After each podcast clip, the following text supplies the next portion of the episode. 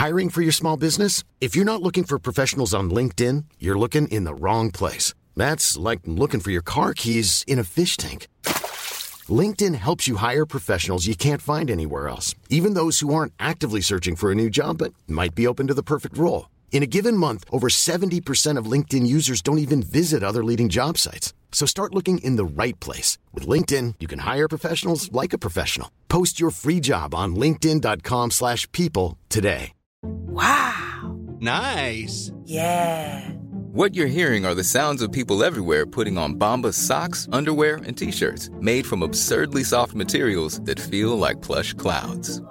Yeah, that plush. And the best part? For every item you purchase, Bombas donates another to someone facing homelessness. Bombas. Big comfort for everyone. Go to bombas.com slash ACAST and use code ACAST for 20% off your first purchase. That's bombas.com slash ACAST. Code ACAST.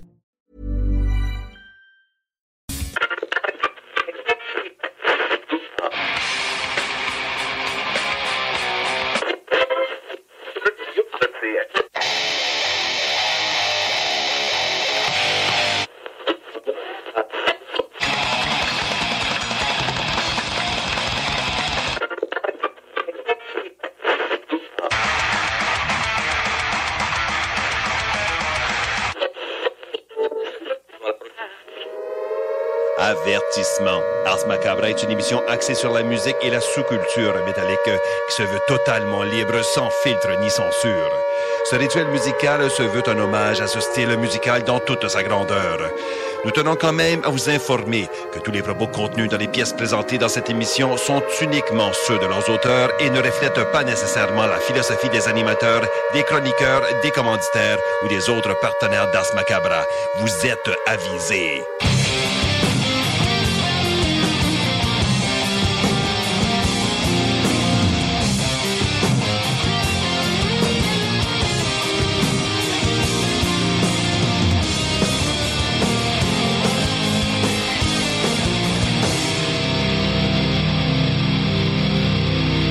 Salut les métalleux et bienvenue à l'épisode 266 d'Ars Macabra. Vous êtes avec Matraque encore une fois et comme à l'habitude, je suis accompagné de Sarah. Salut Sarah. Hello. Et donc ce soir, la thématique, c'est euh, l'espace et le cosmos.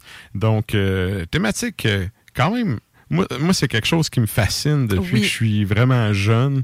Fait que, Ouais. tu sais, ma- ma- mon premier rêve de jeunesse, c'était d'être paléontologue. Et après ça, mon deuxième, c'était d'être astronaute. Et là, un jour, j'ai vu Julie Payette dans une entrevue à télé qui, avant d'être euh, lieutenant-gouverneur général et de faire chier le monde, Exact. était toute fière parce que dans 12 ans, dans l'espace. J'étais comme 12 ans, c'est bien trop long.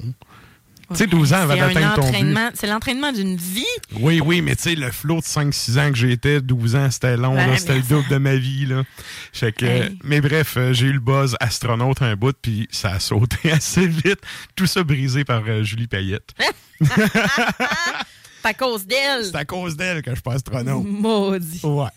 fait que. euh, Moi, c'était quand j'étais jeune, euh, dans le fond, euh, tu sais, mon père m'achetait des, des livres de constellations, puis ces affaires-là. Puis là, on s'amusait à coller au plafond les collants fluorescents. ouais. Pareil comme dans le livre pour que je sois couchée, puis que là, j'ai ça, c'est la grande ours, la petite ours à sort. Je me souviens pas de grand chose.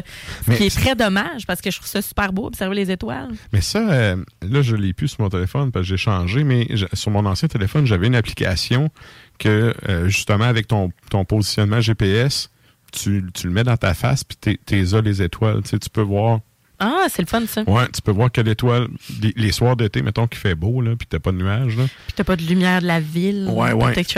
T'es capable de, de quand même te situer, puis, si t'es habitué un petit peu à regarder dans le ciel, t'es capable d'avoir les, les dites étoiles, là. Bref, j'essaierai de retrouver le nom de l'application. Attends, j'ose plus tard. Parfait, ça. Euh, Mais moi, c'était moi, ma jeunesse. Ouais. euh, fait que tu connais des ça. étoiles au plafond. Oui. Puis là, je- je- j'essayais de demander à mon père si je pouvais garder la lumière allumée un peu plus longtemps pour que Oh les ouais. étoiles restent allumées plus longtemps. Question qu'il y ait plein de lumière puis tu dormes pas. Non, non, non, je dormais bien. C'était vraiment très apaisant, en fait, comme ambiance. Fait que, euh, ouais. Je trouve ça encore, encore aujourd'hui, je trouve ça, euh, je trouve, je trouve ça super apaisant, les étoiles. Yes. Ouais. Et donc, euh, ben, c'est ça, avant qu'on aille plus loin, je veux saluer aussi les auditeurs qui écoutent depuis euh, CJMD dans la région de Lévis. Salutations à, à ceux qui écoutent depuis CFRET dans le Grand Nord et à euh, les auditeurs, en fait, qui écoutent depuis CBL dans la grande région de Montréal. Vous êtes salués, chapeau bien bas. Yes. Et pour ce qui est du euh, pacing de ce soir, ben, on va avoir, euh, pour ceux qui sont abonnés au compte Instagram, la chronique bière de Sarah. Avec, euh, là, tu es allé avec Saint-Pancras hein, cette semaine. Tout à fait. Yeah. Parce que la boîte à bière, La même brasserie. Ouais. Parce que c'est ça, la boîte à bière cette semaine avait, avait plusieurs de leurs produits. Puis euh, j'aime ça quand il y a une belle variété puis que j'ai pas euh, j'ai pas fait de spécial sur cette micro-là. Mhm. Alors j'ai décidé de le faire. Good. Mm. Donc, il y aura ça. Il va y avoir également la chronique à Klimbo, qui, euh, si on est bon, on va jaser, euh, puis on va passer à travers de ces trois sujets. Et euh, ceux qui sont abonnés au, au compte Facebook, vous aurez vu passer euh, l'entrevue avec Jean-Michel Gastonguin, qui est le directeur de l'Observatoire de l'astroblème de Charlevoix. J'en dis pas plus pour là. On jase avec lui dans, dans le troisième. L'Astrolabe. Non, c'est pas vrai. Non. ah, que je dis après-midi, c'est pas le même outil. Non, non, c'est pas la même affaire. Ouais. Euh, donc, c'est ça. On va avoir une entrevue avec lui un peu plus tard euh, en fin d'émission. On l'avait déjà reçu pour euh, les gens qui écoutent depuis, depuis longtemps. Là, on l'a reçu il y a peut-être trois ans. Non, j'étais deux là. ans? Deux Ouais, ans? Ça fait. C'est ça, peut-être deux ans. C'est le mais- début de pandémie, là, quelque chose du genre. Ouais, on l'avait au téléphone. Je Mhm. me souviens très bien. Donc, euh, ce soir, ça va être en live sur les internets. On y souhaite. Donc, ouais, on y souhaite certains. Euh, fait que c'est pas mal ça pour ce qui est du contenu du show. Et là, ben, qui dit espace, qui dit cosmos, dit la question de la semaine. Qu'est-ce qu'on demande aux auditeurs cette semaine, Sarah? Et là, je m'attends à tout. Lâchez votre fou, mais Ouais. quand même. Ça mérite vraiment réflexion. Parce que si vous aviez à nommer une planète, comment la nommeriez-vous? Quel serait le nom? Comment la baptiseriez-vous? Mhm. Euh, ouais. Moi, t'as-tu une idée, toi? Non, j'ai beaucoup de niaiseries. Beaucoup de niaiseries en tête, euh, genre euh, quelque chose de très actualisé, genre c'est euh, genre IL. c'est une planète. Mais non, genre, euh, ou euh, mettons, euh, tu sais, euh, Roger, genre, tu sais, un nom, euh, tu sais, mais c'est pas du sérieux, évidemment. Je penserais plus que ça, puis j'aurais un meilleur nom. Je vais, d'ici la fin du show, je vais trouver quelque chose de plus pertinent à vous dire. Euh, moi, je donnerai pas ma réponse tout de suite parce que je vais tuer la question de la semaine. Ah, c'est-tu genre euh, des plein de chiffres puis des, des lettres comme. euh, Écoute, mon côté cartésien l'emporte, là. OK, bon, ben, gadon. Ben, regarde, tu viens comme de le vendre, fait que je vais le dire. La façon de nommer les étoiles, c'est justement des chiffres, des lettres selon les positionnements, puis tout. Puis, ben, ma théorie à la Sylvain là-dessus est que il y a tellement de putain de, de appe- appelons ça des corps célestes. Mhm. Il y en a tellement là qu'à un moment donné, donner un petit nom à toutes là. Ça, finira plus, là. Ça finira plus. Il va manquer de nom à un moment donné. Fait que, tu sais, je me dis, mettons dans un monde futuriste à la Star Trek, le jour aussi, peut-être, slash, euh, éventuellement, habite une certaine espèce, ils, ils donneront le nom qu'ils voudront à leur planète. Mais entre-temps, tu sais, la nomenclature qu'il y a là correspond à un besoin qui marche à la grandeur de la planète. Fait que pourquoi, pourquoi le changer? Oui, je comprends. Ça, ben, que, je, je comprends Fait mon tout à côté fait. rationnel fait comme il y a, il y a vraiment trop d'étoiles pour commencer à nommer ça. Mais tu sais, Ouais, mais la question en tant que telle, c'est vraiment plus pour laisser aller votre Oui, côté créatif, tu sais. Puis euh, évidemment, s'il y a un band qui vous fait triper ou qu'il y a un band que vous vous dites, hein, c'est- j- moi, une planète qui s'appellerait de même, je serais prêt. Mhm. Fait que euh, c'est ça, allez-y. allez commenter ça, on fait un retour en fin de show, Ouais. euh, évidemment. Fait que euh, c'est pas mal ça pour ce qui est de la, poutine habituelle. Fait que nous autres, on s'en va au bloc publicitaire, puis on vous revient avec du beat. Salut les métalleux. Vous écoutez Ars Macabra tous les mercredis soirs à 16 JMD, mais vous en prendriez plus? Écoutez Le Souterrain, rituel métallique que Matraque anime en compagnie d'une équipe de chroniqueurs tout aussi crinqués. Puis parce que c'est un podcast, mais disons que Matraque se laisse aller avec un peu plus de loose dans l'éditorial. Tu sais, le gars, le gars, il est mort dans le contexte du band. tout, tout, tout est dans tout, comme on dit. Là. Ouais, ouais. Fait que, bon, c'est sûr que c'est toujours triste, quelqu'un qui meurt. Mais tu sais, on est loin du gars qui a fait Kill Bill, qui est mort resté dans une chiotte, en- dans un hôtel en Asie, en train de s'auto-étrangler tout nu euh, dans sa chambre d'hôtel. Tu sais, quand le monde te découvre, là. No King Shame, mais c'est un peu extrême. Je préférais me faire découvrir en train d'être en hypothermie plutôt Ouais. que finir comme le dude, là. Je préfère être congelé que d'être. euh, ouais, Tu sais, il y a des morts plus glorieuses que d'autres. Le Souterrain, c'est le podcast officiel d'Ars Macabra. Viens faire un tour sur nos pages Facebook et Instagram ou passe directement par notre blog au arsmediaqc.com pour y télécharger les nouveaux épisodes. Je me demande quel est le plus beau magasin de bière de microbrasserie de la région. Eh, la boîte à bière, c'est plus de 1200 sortes de bière sur les tablettes. Hein? Oh, oui, t'as bien compris. 1200 sortes de bière. Frank, Frank, Frank. La boîte à bière, 1209, route de l'église à Sainte-Foy, près de l'intersection avec Laurier. Viens découvrir des bières de partout au Québec, dont plusieurs qu'on trouve nulle part ailleurs et les meilleurs conseillers possibles. La boîte à bière, ouvert 7 jours sur 7, 10h à 23h.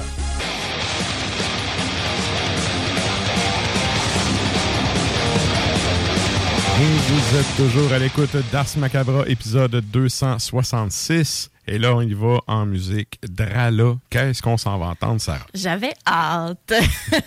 On s'en va au Brésil. Tandra. 2019, l'album s'intitule Time and Eternity et c'est exactement le nom de la pièce qu'on s'en va écouter, Time and Eternity. Les autres, ils n'ont pas besoin de se faire dire euh, Come to play to Brésil. Non, non, ils sont déjà là. Tel des Gino Chouinard. À tout le temps, là. oh là là, je l'aime assez. Alors, euh, ensuite de ça, on s'en va en Roumanie, Bukovina. Donc, on a un album qui est plus, euh, un petit peu plus vieux, 2013, Sub Stele. Et donc, la pièce qu'on s'en va entendre, c'est Sub Piatra Doamnei.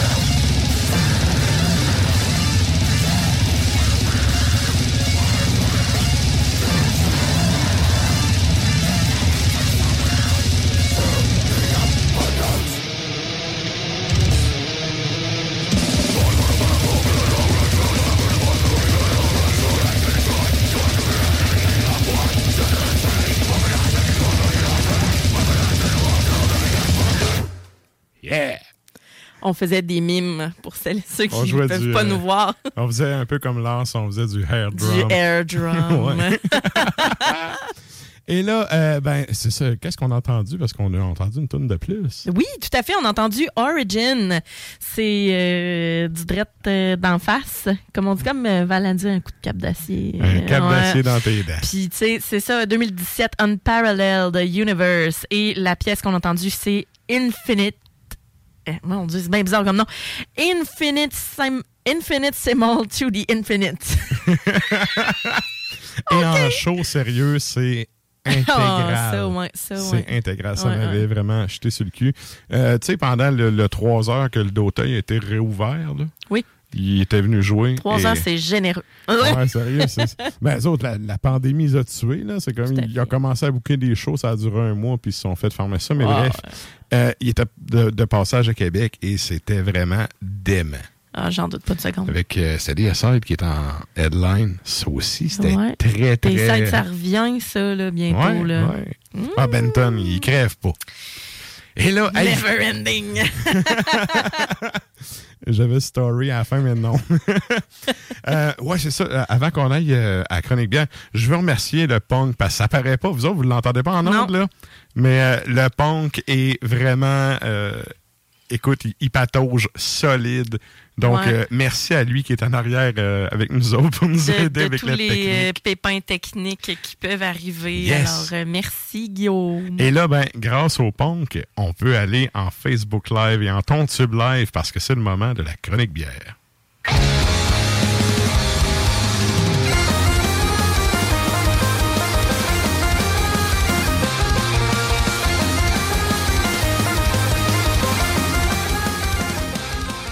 Et donc, euh, ben, on en a parlé pendant l'intro. On Oui. y va cette semaine avec Saint-Pancras. Oui, Et mais ben, comment? Sans plus tarder, on y va avec ton premier choix.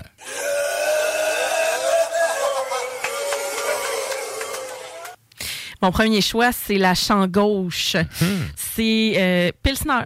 Vraiment, euh, ce qu'on a de plus, de plus simple, 4,8% d'alcool, 5 et 29 à la boîte à bière.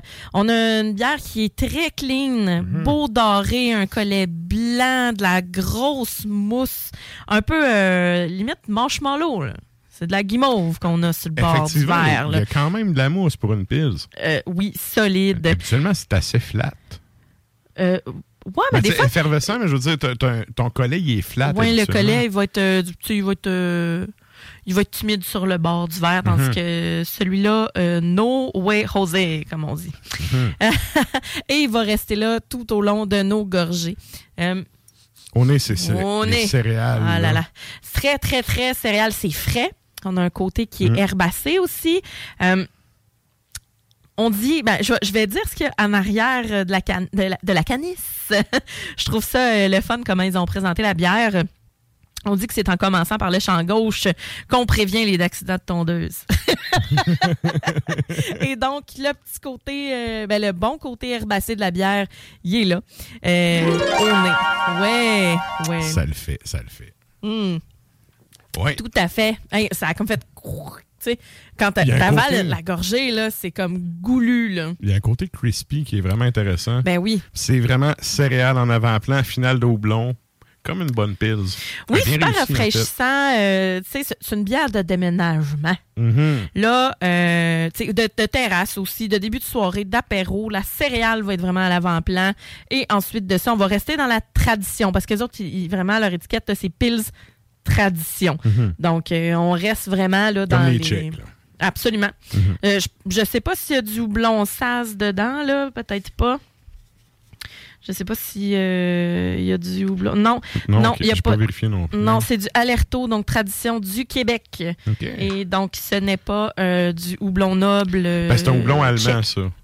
Mais quand même, il y a ça dans beaucoup de bières allemandes, là, ce houblon-là. là. Bref, Oui, ils font absolument. beaucoup de pils, là. C'est, c'est... Mais tu sais, quand tu dis Pilsner tchèque, euh, ben, tu sais, ou de houblon noble, ben, tu sais, ça va être du Saz là, qui ouais. va venir avec ça. Good. Euh, Puis c'est ça, on reste dans la tradition, donc, mais on a des notes qui sont quand même légèrement sucrées. Un côté euh, très beurre euh, qui vient comme vraiment enrober Mhm. la bouche, malgré que la texture est quand même est mince, mais est, est comment je pourrais dire ça? Elle est pas complètement claire, puis je trouve qu'il y a quand même une belle texture. C'est pas. Elle est effervescente, mais pas quand même épaisse non plus. Ben, c'est un peu aqueux, là. Ouais, Ouais, genre, ouais, ouais. On pourrait dire ça. Le de final, un peu pain rôti aussi. hein. C'est frais. Ben, moi, je dirais plus avec la mie de pain.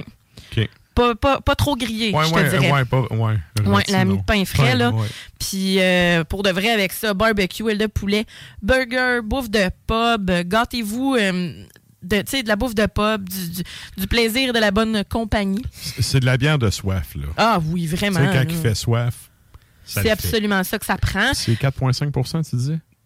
4.8. 4,8, OK. Et Quand donc, euh, oui, puis tu sais, euh, il plaisante avec euh, champ gauche, euh, mais tu sais, en même temps, euh, si vous allez au baseball, vous allez voir, mettons, les capitales, ou vous allez voir n'importe quel match de baseball, puis vous commandez un bon hot dog, là, Mhm. avec de la moutarde baseball, justement, la, La moutarde de baseball, oui. Ouais, moi, je dis juste base- moutarde baseball, là, puis Ouais. euh, écoute, c'est c'est de toute beauté. Donc, Ouais. avec ça, La Schwartz, là. genre, mais tu sais, écoute, de d'excellent. Tu sais, Avec ça, là, c'est le Mhm. dog et cette bière-là, ça va Good. super bien ensemble. Alors voici pour la champ gauche. Et là, ça, ça nous amène à ta deuxième bière. Oh, on n'est pas dans les mêmes odeurs. Pas là. en tout. On est dans la saison des dunes. Donc, saison au poivre des dunes. OK, c'est ça le côté épicé, euh, herbacé un peu. Absolument. Ben, tu sais, dans leur, euh, leur étiquette aussi, ils vont dire, euh, on raconte que la saison des dunes a commencé par une bonne bordée de sable. Les plus téméraires en ont profité pour skier sur les dunes de Tadoussac. Et donc, la légende dit qu'elle est 6,3% d'alcool, 5,29 à la boîte à bière? On a un jaune qui tend vers l'orangé, euh, relativement opaque. Là. On n'a on pas quelque chose de, de, de clean là, directement. Ça ressemble quasiment à une triple. Oui. Peut-être moins licoreux, là, Oui. mais couleur euh, assez comme une triple. Le Ouais. col de mousse aussi. peut-être plus la prochaine. OK. Euh, que- Mais euh, je te dirais, là, celle-ci, euh, quand même, oui, opaque. Euh, un bon collet aussi, qui est généreux, moins que, moins que la pils, par exemple. Mhm. On a des bulles qui sont, euh, les bulles qui sont un petit peu plus fines, mais ça colle au verre quand même Ouais. pas mal. Ça colle beaucoup. Au nez, on a quelque chose qui est épicé. On a, euh, on, on sent pas trop la levure non plus. Tu sais, les saisons, des fois, là, je me dis, ah, ils vont-tu y aller dans la grosse levure belge de débile? Mais pas tant, parce que là, on a le côté poivré. Puis le petit côté épicé, en fait, qui vient euh, plus frais, qui va venir dans les naseaux. Le côté poivré vient sauver le goût. Parce qu'on Ah est. Ouais, il y a un fond de. On dirait que c'est un fond de levure belge. Il Ouais. y a un côté lourd, sucré des bières Oui. belges. Cependant, je trouve qu'elle a personnellement, une... euh, me fait pas triper habituellement, mais la finale de poivre, elle vient comme réchapper le. Je trouve qu'il y a un bel équilibre en fait. Oui, on a le côté euh, le côté euh, plus sucré, plus épicé de la Mhm. levure euh, de la levure belge. Ça fait saliver, hein? mais après ça, on a un côté houblonné qui vient chercher le, le- vraiment le côté là, près des dents. Là. On a une amertume qui drôlement vient rehausser le goût justement. Perso, je trouve que le poivre aurait pu avoir plus d'attaque, plus Oui. de persistance. Euh, mais tu sais, le poivre des dunes en tant que tel, c'est pas le gros poivre noir non plus qu'on connaît. Tu sais, il n'y a pas de poivre noir au Québec. Là. Fait que, tu sais, Mhm. c'est certain qu'on y va du côté plus boréal, mais j'aurais aimé avoir plus de côté boréal dans cette bière-là. En fait, là, le comparatif que j'ai avant que le poivre embarque, c'est la chouffe, la bouteille rouge, pas la verte, qui est une Ah, brune, ouais. by the way. Ouais. Euh, Je tripe pas levure belge, mais pas, pas en tout. Moi non plus, sauf que celle-là, je trouve qu'elle n'est pas trop intense, le levure belge. On- oui, on a l'attaque dès le départ, mais après ça, ça reste pas dans la bouche tout au long euh, de, de, de la gorgée puis de la Mhm. dégustation, finalement. Euh, elle est un peu huileuse, un peu dank aussi. Fait que, tu sais, on a un côté houblonné que est Colin, tu sais, euh, qui vient sauver la donne. Oui, justement, qui vient rehausser, qui vient de, C'est redonner du vraiment en fin de caractère. gorgée, là. Oui. C'est- Mais C'est comme tu tires de l'arrière, puis en troisième période, tu vas scorer, là. c'est ça. En tout cas, dans mon, dans mon cas, c'est ça, là. Ouais, ouais. Puis tu sais, avec ça, moule, euh, moule frites, là, quand même, euh, ça a du bon sens. Des charcuteries. Il faut y aller avec des affaires qui sont bien grasses, là. Euh, tu sais, comme des terrines ou des pâtés. Euh, tu sais, qui va avoir de quoi de, de gras euh, parce que le côté houblonné va venir euh, vraiment soutenir ça. Euh, ça va venir sortir le côté salé aussi des, des, de, de tout ça. Et évidemment, le parfum qui est légèrement boréal, bon, moins que la prochaine, on s'entend, va être euh, va être quand même intéressant aussi. OK. Avec tous les parfums puis les, les espèces d'épices plus chaudes qu'on a dans les, les pâtés puis les terrines en On général. pourrait-tu aller avec un fromage ou. euh, Oui. Oui, ça le ferait. Oui, tout à fait. Faut, Je dirais même un fromage, euh, un fromage qui va être assez champignonné pour être le fun aussi, parce que le, tu sais, si on y va dans quelque chose qui est trop laiteux, ben le houblon va tout venir comme casser, l'amertume va venir Ouais, tout ouais. casser. Ok. Puis si vous y allez dans, ben fromage à pâte ferme aussi, ça pourrait être intéressant également. ok. Mais sais quelque chose là, moi j'aime bien les fromages champignonnés avec ça, un, un craquelin aussi. Justement, si on veut faire ressortir le côté du poivre, on peut aller chercher les craquelins au poivre, euh, puis Mhm. justement rajouter un fromage qui est quand même euh, quand même assez fort euh, au goût là. Tu sais moi, je compare souvent avec mettons la bête à séguin là qui, qui est comme euh, assez débile dans la tête comme fromage, super goûteux, ça sent fort, ça là, mais c'est comme mon dieu que c'est bon. tu sais fait que Les Français comprendront. Hey, quand Oui. on est en tournée et qu'on se fait amener des fromages qui puent, et eux-mêmes, ils font Hey, on vous a amené des fromages qui puent. si eux le disent. Oh, oui. Oh là il y a- il y, a de la qualité, il y a vraiment de la qualité là-dedans. Absolument. Alors voilà pour euh, la saison des dunes. Et là, on y va avec ton troisième choix.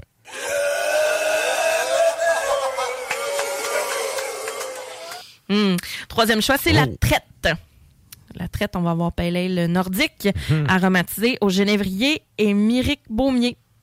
OK, c'est ça. Fait que là, on a Ok. ou le, le fameux bois sans bon, le Ouais, myrique, ouais. Bau- myrique baumier. 5,2% d'alcool.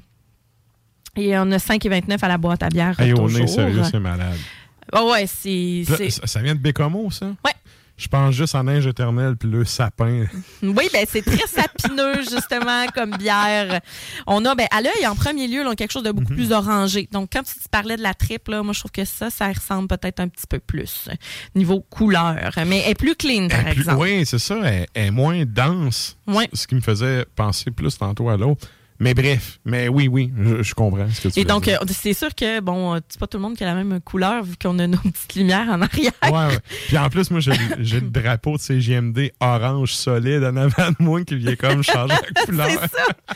Mais quand même, euh, c'est légèrement orangé. On a un collet qui est quand même très mince, mais très délicat. C'est une petite dentelle Mhm. qu'on va avoir sur le verre. On a le petit bitume, hein, le petit bitume qui est, qui est sur le dessus. Ça, ça, c'est le genre d'affaire que dans 10 minutes, ça va être tombé. Là. Euh, Ben, ça fait un bout, je l'ai versé quand même. Ouais? Ah ouais, ouais, ça va rester là, je pense. Ah ouais, OK. Ouais, on est assez boréal. On a le côté gin, on a le côté céréales, on a le côté herbacé, mais très parfumé. Ouais. Mm. Oui, il y a vraiment. C'est le côté, ben, j'allais dire limite floral, là, Mm. Oui, au nez. c'est floral. Mhm. Oui, et c'est là-dedans, on va avoir houblon euh, centennial et saz, dont je parlais tantôt. Mhm. Euh, fait qu'on a le côté noble, le côté euh, quand même crispy, mais après, on s'en va dans le sapinage. Mhm. Le côté boréal ressort, on a vraiment l'amertume de Fait que la c'est pas forêt. Sapino, tout va bien. non, c'est vraiment l'amertume de, de la forêt, le Ouais. conifère, en fait. Et euh, on a une belle rondeur, on a quelque chose de relativement frais pour le style, Ouais. parce que c'est une bonne attaque. On a quelque chose qui est Mhm. généreux dans le goût, là. Tu sais, c'est- très, très parfumé, et donc qui pourrait en écœurer peut-être plusieurs, là. Tu sais, déjà, au nez, là, tu fais ouf, puis tu sais, ça goûte ça. C'est pas une bière de brosse, là. Oh non. C'est vraiment une bière de dégustation. Dégustation, là. ouais, Mais ouais. tu vois, y a après une coupe de gorgée, là, le côté herbacé que t'as au nez, il goûte vraiment plus. Oui. Au début, première gorgée, c'était vraiment plus le houblon, je trouvais. Ouais. Puis Là, tranquillement, pas vite, le, le- le côté épicé est en train de ressortir. C'est ça, tu sais, le petit côté frais est là, puis ensuite, ben là, puis on a une- vraiment une bonne rondeur en bouche, là. Euh, euh, je te dirais que le, le- le- Malgré que la texture est quand même mince, mais on a vraiment l'arrière-goût, puis justement... Ça colle ses joues. là. Oui, les joues, puis euh, le palais également. Mhm. Euh, comme je disais, plutôt parfumé, mais rétro-olfaction à fond, là. Mhm. On prend une gorgée, puis après ça, on expire par le nez, puis on fait... ouh. C'est pas, c'est pas ouh, genre boudi, là. C'est pas de, la- de l'alcool. C'est vraiment le, le parfum qui est très, très présent. Dans Euh, le palais, hein, surtout. Oui. La- L'amertume est vraiment dans le palais. oui. Oui, oui, puis tu sais, c'est, c'est ce que je trouve le fun. C'est cool, Puis ouais. ça, je pense que c'est vraiment le c'est vraiment le côté plante en fait, qui vient, euh, qui vient de là-dedans. Et ben, tu sais, Un les... petit peu, euh, j'allais l'oublier. oui, continue. Et ben c'est ça, puis ce sont des plantes qui sont assez grasses, qui vont avoir une bonne Mhm. huile essentielle en tant que telle. Fait que c'est ça qui va apporter, je pense, la texture puis le, le- le- la générosité de, de cette euh, de cette bière là. avec ça, ben moi j'irais avec un bon grilled cheese, mais un grilled cheese généreux avec un bon pain de ménage ou un bon pain même. Tu sais, qu'il y, a- qu'il y a des grains là, à l'intérieur, graines de Mhm. tournesol, tu sais, qu'il y a vraiment là, qui est très, très De quoi de fancy? garni, oui. Ouais. Puis un bon fromage fort, même avec peut-être un confit d'oignon, fait que ça va remplir le côté sucré euh, de, de la bière, avec peut-être même des petits fruits qui vont ramener le côté boréal là, as fuck, le camerise, mettons. OK, C'est, OK. euh, ouais, c'est ça. Je te Ouais. dirais là, euh, un, un grilled cheese de camerise, euh, ce serait pas pire pantoute avec du brie ou un, un bon fromage coulant. Excellent. Mm. Merci, Sarah. Ça fait plaisir. La chronique bière d'As Macabra vous a été présentée par La Boîte à bière, située au 1209 route de l'église à Sainte-Foy, près de Laurier, Québec. Passez voir Vince et toute son équipe pour obtenir des conseils sur les produits disponibles en magasin et pour vous procurer les plus récents arrivages houblonnés de la bière de soif aux élixirs de qualité supérieure des microbrasseries du terroir. Merci, Nafre. Et c'est avec aucun retard qu'on s'en va au bloc musical. Yeah! Qu'est-ce qu'on s'en va entendre, Sarah? On s'en va entendre Gamma Bomb. Et non, ce n'est pas Gamma Ray, mais Gamma Bomb. Ouais. ce n'est pas. euh, Ça vient du le- UK, ça vient pas, c'est pas des Allemands. C'est le même rayon, mais c'est pas. Donc, UK, oui, justement. Euh, 2009, Tales from the Grave in Space. Three Witches, c'est ça qu'on s'en va entendre. Et après ça, il va y avoir la pub après, là. Oui. Mais l'autre tune, là, faut que j'en parle. Vas-y. Le band s'appelle Istap. Oui. Comme, c'est facile à retenir, Istap sa gueule. I-S-T-A-P-P. J'ai découvert ça par hasard, OK, par les, les joies de Spotify. Mm. Et, Les euh, meilleures découvertes, selon moi, quand ça fait ça, là. Oui, j'ai découvert ça, tu sais, sur le fly, ça m'a poussé une tonne. Je fais, Hey, je trouve ça cool, tu sais. Il y a un côté, dans le fond, il y a un côté mélodique que j'aime bien. Et en fait, je me suis tapé la discographie au complet. Puis ils ont sorti de quoi récemment? Il y a des super bons albums. Ils ont sorti de quoi? C'est, je pense, c'est, c'est-tu l'année passée? J'avais mis dans mon top 10. Bref. Ben, ça me dit quelque chose, honnêtement, comme nom. Fait que je pense que oui, tu l'avais mis. En fait, là, Istap, en suédois, ça veut dire euh, stalactite. Ah, comme dans des grottes. Ouais. Fait que t'as le stalagmite, je Qui crois, monte. qui, qui, qui monte, puis t'en as l'autre qui descend. Le titre tombe. C'est ça. Ouais, c'est mon Le, le titre truc. tombe. OK. Mais, euh, mais c'est ça, le dernier album, sérieux, c'est une claque sa gueule, là. Puis je suis vraiment resté sur le cul. Puis en fait, le pourquoi je vais en parler, c'est parce que je veux saluer, il y a un auditeur dont j'oublie le nom, je m'excuse, mais qui m'a écrit la semaine passée, puis qui m'a dit, écoute, j'écoute le souterrain, j'écoute Ars Macabra, tu sais, je suis vos affaires, je trouve ça vraiment cool. Mais il dit, j'aimerais ça, tu sais, des fois, que vous présentiez un peu, tu sais, pourquoi vous avez pris à la toune? Ah, là, ben, ben oui, ma réponse a été, ben, tu sais, c'est des, c'est des, des choix d'équipe. Fait que je peux pas le dire pour les tunes que les autres ont choisi, mais tu sais, celle-là, c'est moi qui l'ai choisi. Oui. Fait que pour toi, cher auditeur qui m'a écrit la semaine passée, c'était le pourquoi qu'on l'a choisi. Ah, ben j'en ai une à moi là-dedans aussi plus tard, peut-être euh, que si on a le temps, ben je vais le dire. Good. Et là, ben, tant qu'à parler d'Istap, c'est quoi le titre de la tune qu'on va entendre après Gamma Bomb? Oui, c'est Eternal Winter. Ça se situe sur l'album The Insidious Star de 2019.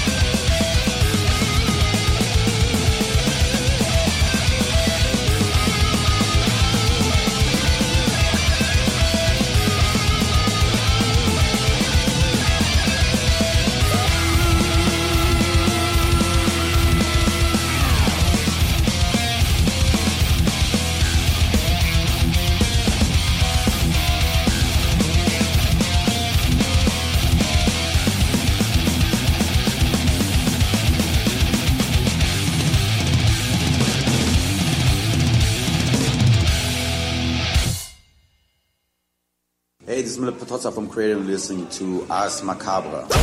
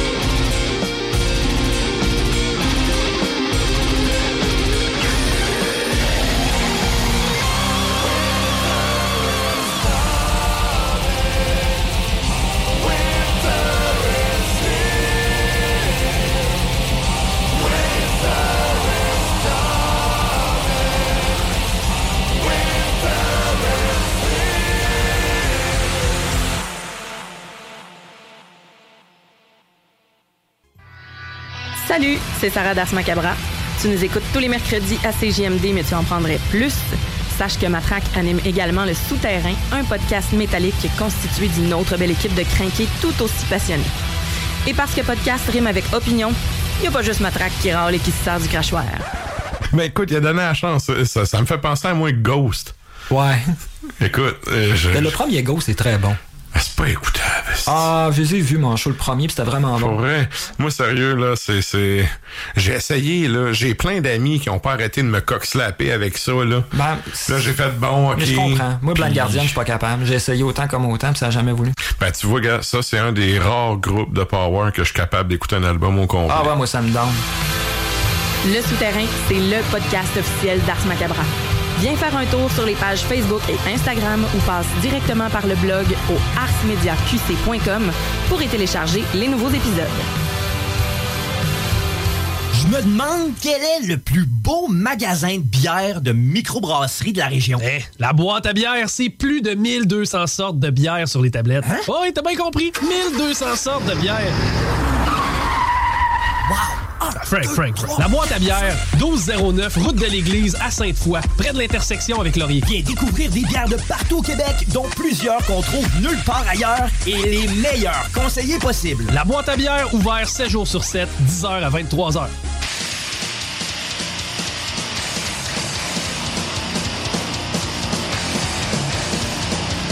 Et vous êtes toujours à l'écoute d'Ars Macabra, épisode 266.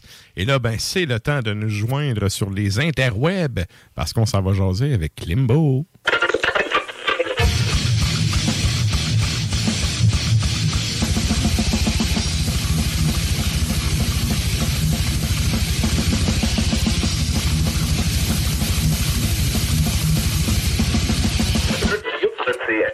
Hey, salut chef, comment ça va? On t'entend-tu? On t'entend pas? Très bien. Ah. Oh, là, on t'entend. M'entendez-vous? Yes! Oui. Ah. Good. Hey, mon nom qui vient d'apparaître, Hey, c'est hein? fantastique. C'est malade. Oui, euh, ça va, ça va. Écoutez, euh, je travaille encore. Habituellement, je suis en vacances ces temps-ci, mais étant donné que je suis directeur à temps plein maintenant, ben, il faut que je m'occupe des petits problèmes, là, comme euh, des parents insatisfaits des bulletins, puis des affaires de même. Comment ça Que que mon enfant va qui a le crissé faire? de l'année a pas passé? Ah non, tu sais, c'est- plutôt là, des subtilités. Selon mon calcul, mon fils devrait avoir 92% de moyenne. Il n'a que 91. Pouvez-vous vérifier le tout? Euh, ouais, t'expliques la pondération, c'est pas euh, prendre les trois notes qui donnent 300 divisé par 3. Non, c'est- autre chose. Ouais. C'est ça, il y a une pondération, là. Cas. Eh là là. Et bon. Ben, bonne chance, c'est quoi? Ben écoute, on va te changer les idées. On, on va parler de, de choses vraiment importantes. Donc, non, mais tu sais, quand tu es à 1 à 59% je peux comprendre que le parent fait chier parce que 59, à Ouais. tu mets pas ça. Tu mets 58 ou tu mets 60. Ouais. Mais tu sais, à C'est ça. 92, ta gueule. Ouais. Fait qu'on y va avec ton Ah ben. premier sujet. MW. C'est quoi MW? Oui. Ben, c'est Martha Wainwright. Voyons donc. Martha Ah. Wainwright, oui. Non, Je sais que c'est pas ça, mais quand même. Non, non, non. Sans joke, c'est Municipal Waste. OK, OK. Ah, je me suis dit ça ou Manowar? Ouais, mais Manoir, il est Ah, tout en ouais, un ça mot. ça, mais moi, c'est un mot, Manowar. Puis de Ouais. toute façon, depuis qu'on sait que Klimbo a vu Manoir aux Olympiques, euh, on n'en parle plus. fait que là, tu vas y aller avec le, le pizza trash, comme dirait Stan.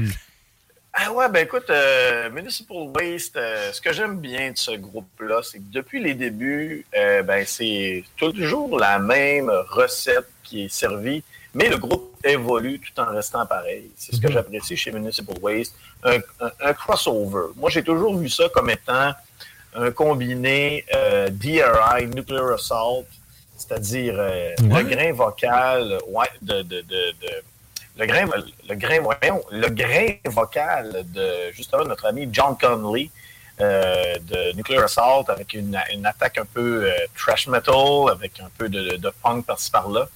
Et Municipal Waste, euh, moi, pour le nouvel album, j'avais un peu d'inquiétude parce que semblerait-il que euh, Tony Foresta a arrêté de. Il a slacké sa consommation de bière. Je ne sais pas s'il est rendu sobre euh, comme un curé, là, mais euh, semblerait-il qu'il a vraiment slacké la baboche. Parce qu'à un moment donné, ouais, tu sais, quand la trentaine embarque, euh, en tournée, prendre une douzaine de bières à tous les jours, la, la réalité te rattrape. Assez vite, là, merci. dit, Tu peux pas garder un beat Ouais. comme ça longtemps. Là. Non, non, non. ben, Ben, tu ben, peux, mais c'est parce que maintenant, tu es sur le pilote automatique de ça. Là. Exact. Puis là, je me suis dit, est-ce que sa créativité euh, va en être affectée? Est-ce qu'il va être moins inspiré à l'écriture des textes? Non, pas du tout. C'est encore, en fin de compte, euh, c'est- encore une attaque euh, très intense sur euh, tout ce qui est politique américain, sur, euh, ben, des- en parallèle toujours, c'est jamais clair, net et précis. Et puis, ben, il y a encore euh, quelques odes euh, à la fiesta, euh, bien sûr, sur ce nouvel album du nom de Electrified Brain. Et comme d'habitude, c'est des chansons assez courtes, ça rentre dedans. Euh, Dave Whitty au drum, c'est encore une machine de précision. C'est un méchant bon batteur. Et maintenant, le groupe a deux guitaristes et ça paraît sur l'album. C'est beaucoup plus texturé, c'est plus gras, c'est plus moelleux au niveau des guitares. Et ben, effectivement, l'album. euh, Quand, est quand bon. tu, quand parles bon. de texture, là, on a-tu Ouais. des arrangements où c'est vraiment deux couches de guitarif? Non, ben des, des arrangements parce qu'il y a vraiment deux ou trois chansons où on a une petite influence noir-boom, c'est-à-dire New Wave of British Heavy Metal. Mhm. Un retour vers. Ouais, puis là, tu sens les petites subtilités, là, tiens. Euh, Il y, a il y a une guitare peut-être un peu plus basse, une un peu plus haute, fait que ça fait une belle dualité à la Judas Priest un peu. C'est pas juste là, Hey, les deux, on fait la même affaire, puis on rajoute ça une couche par-dessus Ah, l'autre. à la tierce, Non, non, là, non. tu sais. Ouais. Ouais, ouais. Fait que ce côté-là, c'est bien apprécié parce que, comme je vous disais euh, précédemment, euh, Municipal Waste, ben, écoute, c'est une formation de crossover, mais euh, étant donné que, justement, Ryan Waste, le guitariste, qui est bassiste à la base, parce que c'est c'est un bassiste à la base. À la base. À la base, ouais. J'avais fait une entrevue avec lui, puis il m'avait expliqué ça, que dans son autre groupe, BAT, euh, il joue de la basse, puis qu'il a toujours commencé comme... euh, il, a, il a commencé comme étant un bassiste.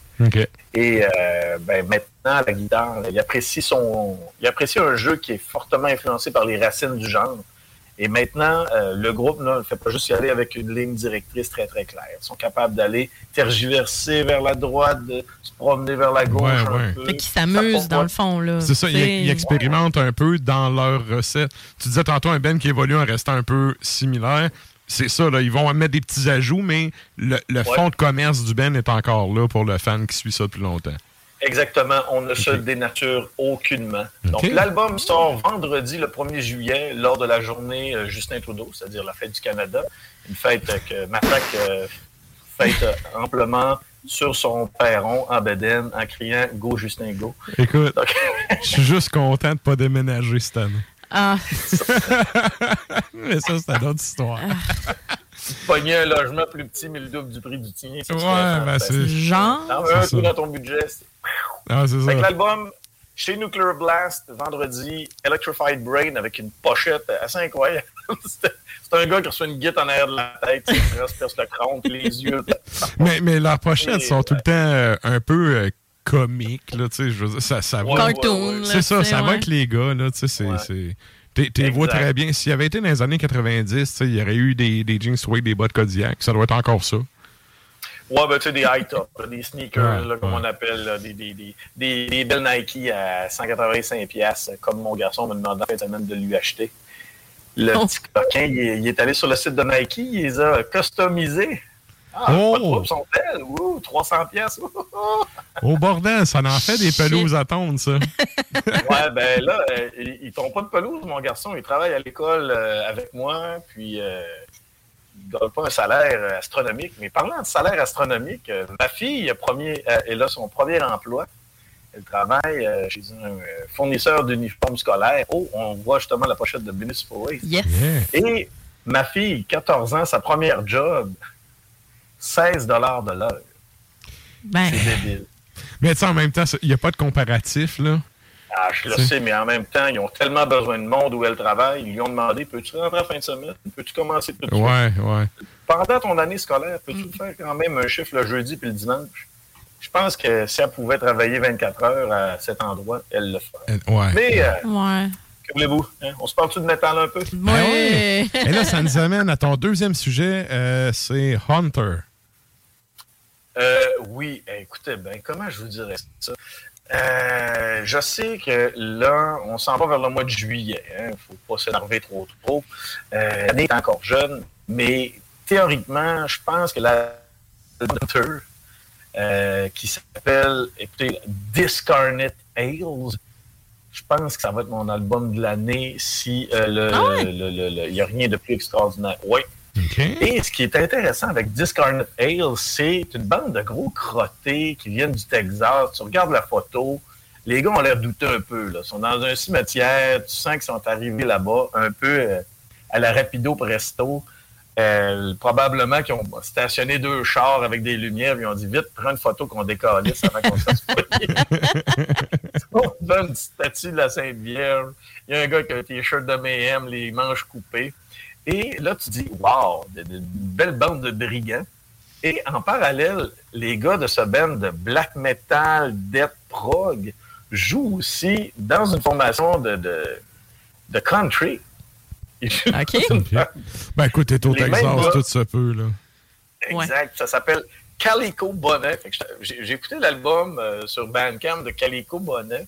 Puis, tu sais, c'est- c'est du country le fun. là. Tu sais, genre, euh, je t'aime plus, euh, mon épouse, euh, mais n'oublie pas qu'il y a tout de même mon cheval. c'est genre de choses de même. Ça parle de, de tequila, de bière, d'épouse, de faux. tu sais. Et euh, Discarnate Tales, cet album-là de, de, de, de, de Hunter. Donc, c'est sûr que le nom, il est, il est un peu cheesy, le Hunter, hantés. là. Ouais. Euh, mais ça fait un peu euh, baraque, toute croche, maison, Amityville. Fait que ça va bien avec la musique. Et à tout moment donné, quand tu écoutes ça, il y a trois chansons sur l'album. C'est trois longs fleuves métalliques. Il y a énormément de changements de tempo, de rythmique qui viennent changer. Les cadences se retrouvent passées au blender. Et des fois, tu dis, hein, t'as peu, là? Ah, je reconnais un peu de Opet des deux, trois premiers albums. Ce qui Ah, en fait un produit qui est assez varié. Un petit peu de blast beat, black metal. La belle époque. Euh, ouais, ouais, ben oui, c'est sûr que. Absolument, là, euh, en haut de 35 ans, euh, Opet, là, on dit tout le temps Ah ouais, les trois premiers albums, c'était le best. C'est ça. Il va avec- baveux. Il sait que. Mais avec Hunter, euh, qui est un produit chez. euh, c'est sorti chez le label canadien Profound, Profound Lore. OK. Euh, si vous voulez, la version vinyle n'est pas disponible tout de suite, mais tu peux la précommander. OK. Et, euh, ben, écoute, comme je vous dis, trois longues chansons, mais tu n'as pas l'impression d'écouter trois longues chansons. Tu as plutôt l'impression Ouais, ouais. d'écouter une expérience sonore. C'est pas le genre d'album que tu te dis, je vais juste écouter la deuxième. OK. C'est- un album qui a la qualité de, de bien s'écouter d'un bout à l'autre. Ouais, puis étant donné que c'est c'est une cool. promo, c'est une promo que j'ai reçue, donc euh, je l'ai téléchargée, je l'écoute dans mon lecteur euh, de, de iPod que j'ai encore parce que je suis un gars de la vieille école. Et je suis capable d'écouter l'album deux fois de suite, ce qui est quand même pas pire. Ça veut dire que quand je vais avoir le vinyle, que je vais m'écraser euh, au sous-sol euh, en bobette, je risque d'avoir beaucoup de plaisir. Pas parce que je vais être en bobette, là, mais parce que le vinyle va être pas. Ah, man! man! Non, c'est pas une exclusivité. C'est pas. Hey, c'est- non. C'est une fake news. C'est une fake news. Pour celles et ceux qui ne voient pas la vidéo, Ah, j'ai bordel. juste mis une bannière au bas de l'écran disant que exclusivité Ghost Reveries d'Opet est l'album à la track. C'est pas vrai. non, mais t'as peur. On va demander à Donald qu'est-ce qu'il pense de ça. What a great group. Merci, man. Et là. euh, Ah, Ghost River. ah. Mais euh, je me rappelle, la, la tournée euh, pour cet album-là, c'était euh, lors du Sound of the Underground à Montréal. Et euh, c'était Gene Oglen qui drumait pour Opet. Parce qu'à l'époque, le batteur, c'était Martin Lopez. Martin Lopez, il était parti parce qu'il se pétait des crises d'angoisse à, à l'idée de faire des shows. Exact. Ah. Lui, oui, c'est pour ça qu'il est là, parti. Oui. Il a connu l'anxiété avant la COVID solide. Et c'est Gene Oglen qui drumait pour euh, Strapping Young Lad. Puis, euh, puis là, Jean-Marc Lac a fait Testament, un puis- ouais, dit Hey, salut, man, on est vraiment dans la merde. Peux-tu drummer pour nous autres? Ben oui, pas de problème. Quelle tune tu veux que je te fasse? Tant qu'il peut jouer avec ses bottes à cap, il s'entorche. Exactement. Et voilà. Euh, Clock. Mais, mais ça, sérieux, là, tu sais, petite parenthèse sur Gene Oglen. Tu sais, le dude, il est quand même fucking baraqué, là. Et il jouait avec ses bottes à cap. C'est pesant en salle. Ben, tu sais, il y en il a. te roule la pédale pendant une heure de temps, tu sais. C'est quand même... Je connais beaucoup d'excellents drummers, tu sais, qui jouent... Ils jouent en bas, là, tu sais, pas, pas, Ouais. pas de souliers parce qu'ils sont plus à l'aise. Avec des bottes à cap, là, c'est un poids de plus, là. Tu sais, mets-toi des petits Ben, poids aux chevilles puis fais du bass drum, là. Ben, il y en a même avec des souliers plateformes, des fois, là, tu sais, les gothiques. Ouais. Ou même, ben, gothiques. Euh, Genre, mettons, euh, Cradle of Filth et compagnie, Mhm. là, tu sais, ils arrivent avec le Mhm. saut, là. Tu sais, Ouais. Mais sais, Gene Oglen, Gino Glenn. c'est Ouais. c'est- That's my Mais- boy. Le batteur de Cadavar, Cadavar, le Mhm. groupe allemand, K-A-D-A-V-A-R, lui, là, c'est avec des belles petites bottes de cuir pointues, là, style euh, 1969, euh, Austin Powers qui joue. là. Ouais, en escarpin, là. Puis pour, ouais, pour le genre, il drum en sacrament. Il rentre au poste puis il se brasse la tête. C'est toute qu'une bête. OK. Tiger est son nom, je crois. Tiger. Tiger. Mais euh, j'aime. Oui. Je préfère les, les, les, les batteurs avec des petits souliers de surf, par exemple. Écoute, moi, là, je m'entorche tant qu'il est drette, C'est là. ça, tant que ça Tant qu'il est drette, le reste, je m'en sers. Il peut bien jouer nu pied Ah, s'il veut. Il arrive en jean, avec bouche. le- On, on les voit pas. Babouche. Mais quand tu rentres sur scène, là, tu sais, en jeans, avec un t-shirt badass, puis tu vois les petits souliers de surf, oh, OK. Ouais. Ben, c'est ça. passer derrière ton riser. Quand tu vois Gene Glenn, tu le sais que le drum va manger une volée. Là. Et là, écoute, on est en train de dévier, puis là, il reste pas grand temps, il reste un, un 3-4 minutes. Euh, tu voulais nous jaser de Creator, je sais pas, tu veux-tu garder ça pour la prochaine fois ou on y va là? Ah oui. Ben, écoute, on va, on va se garder ça pour la prochaine fois, OK. je pense. Euh, Good. Ouais. Fait que là, Municipal Way, ça sort vendredi. Oui. Hunter est- l'album de Hunter est sorti, mais pour la version vinyle, il faut attendre un petit peu. OK. Et, euh, ben, Comme tous les disais- labels. Là.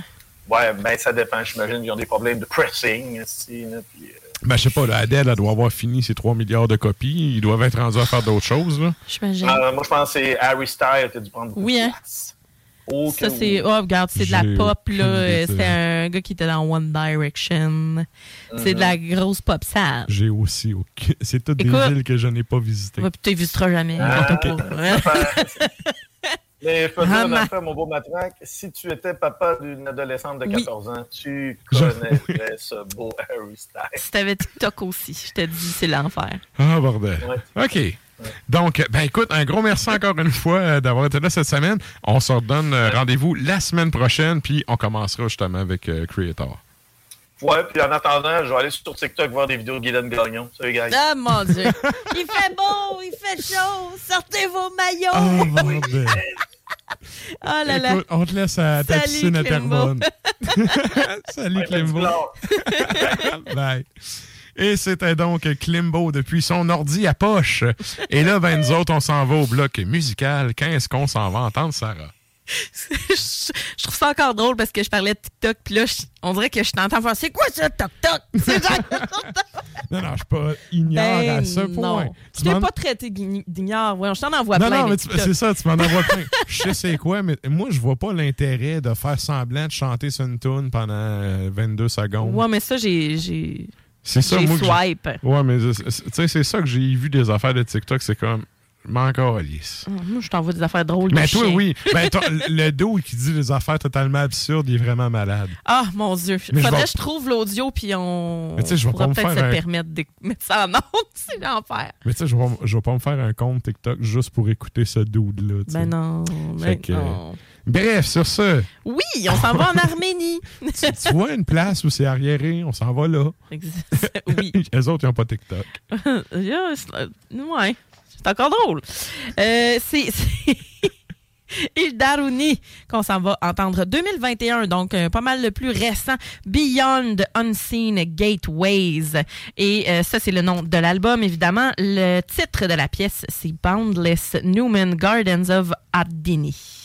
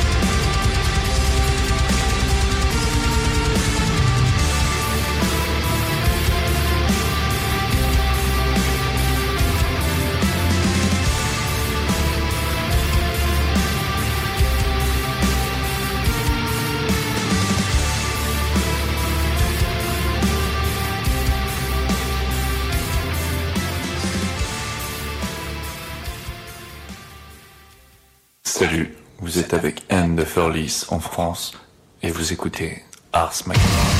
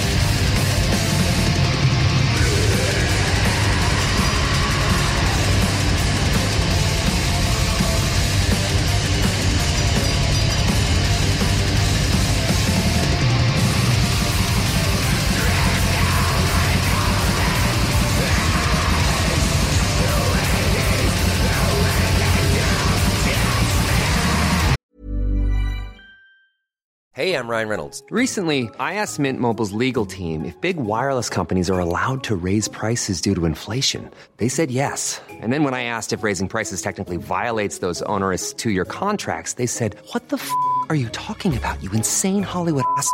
So to recap, we're cutting the price of Mint Unlimited from $30 a month to just $15 a month. Give it a try at mintmobile.com slash switch. $45 upfront for three months plus taxes and fees. Promo for new customers for limited time. Unlimited more than 40 gigabytes per month. Slows. Full terms at mintmobile.com. I'm Sandra, and I'm just the professional your small business was looking for. But you didn't hire me because you didn't use LinkedIn jobs. LinkedIn has professionals you can't find anywhere else, including those who aren't actively looking for a new job but might be open to the perfect role, like me. In a given month, over 70% of LinkedIn users don't visit other leading job sites. So if you're not looking on LinkedIn, you'll miss out on great candidates like Sandra. Start hiring professionals like a professional. Post your free job on linkedin.com/people today.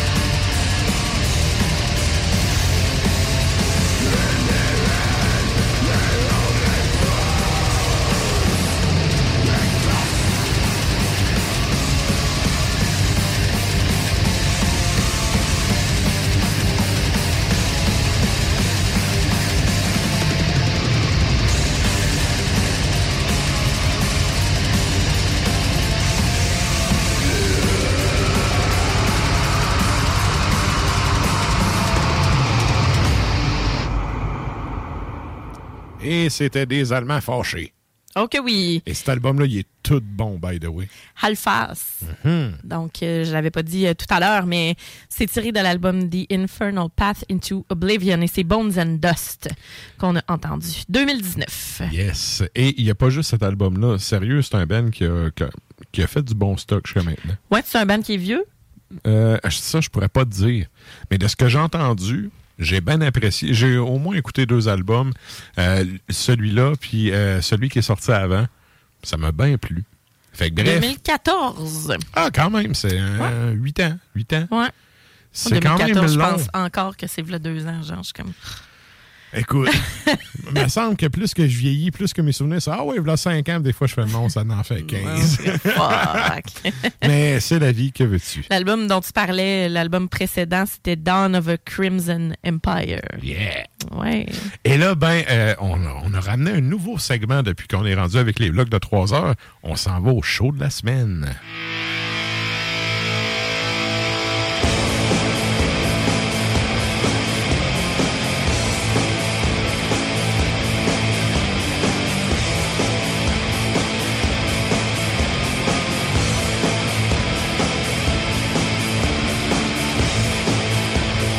Et là, loin, euh, loin de moi l'idée de m'éterniser là-dessus, mais je veux quand même glisser un mot sur le show de euh, Outre-Tombe Saccage.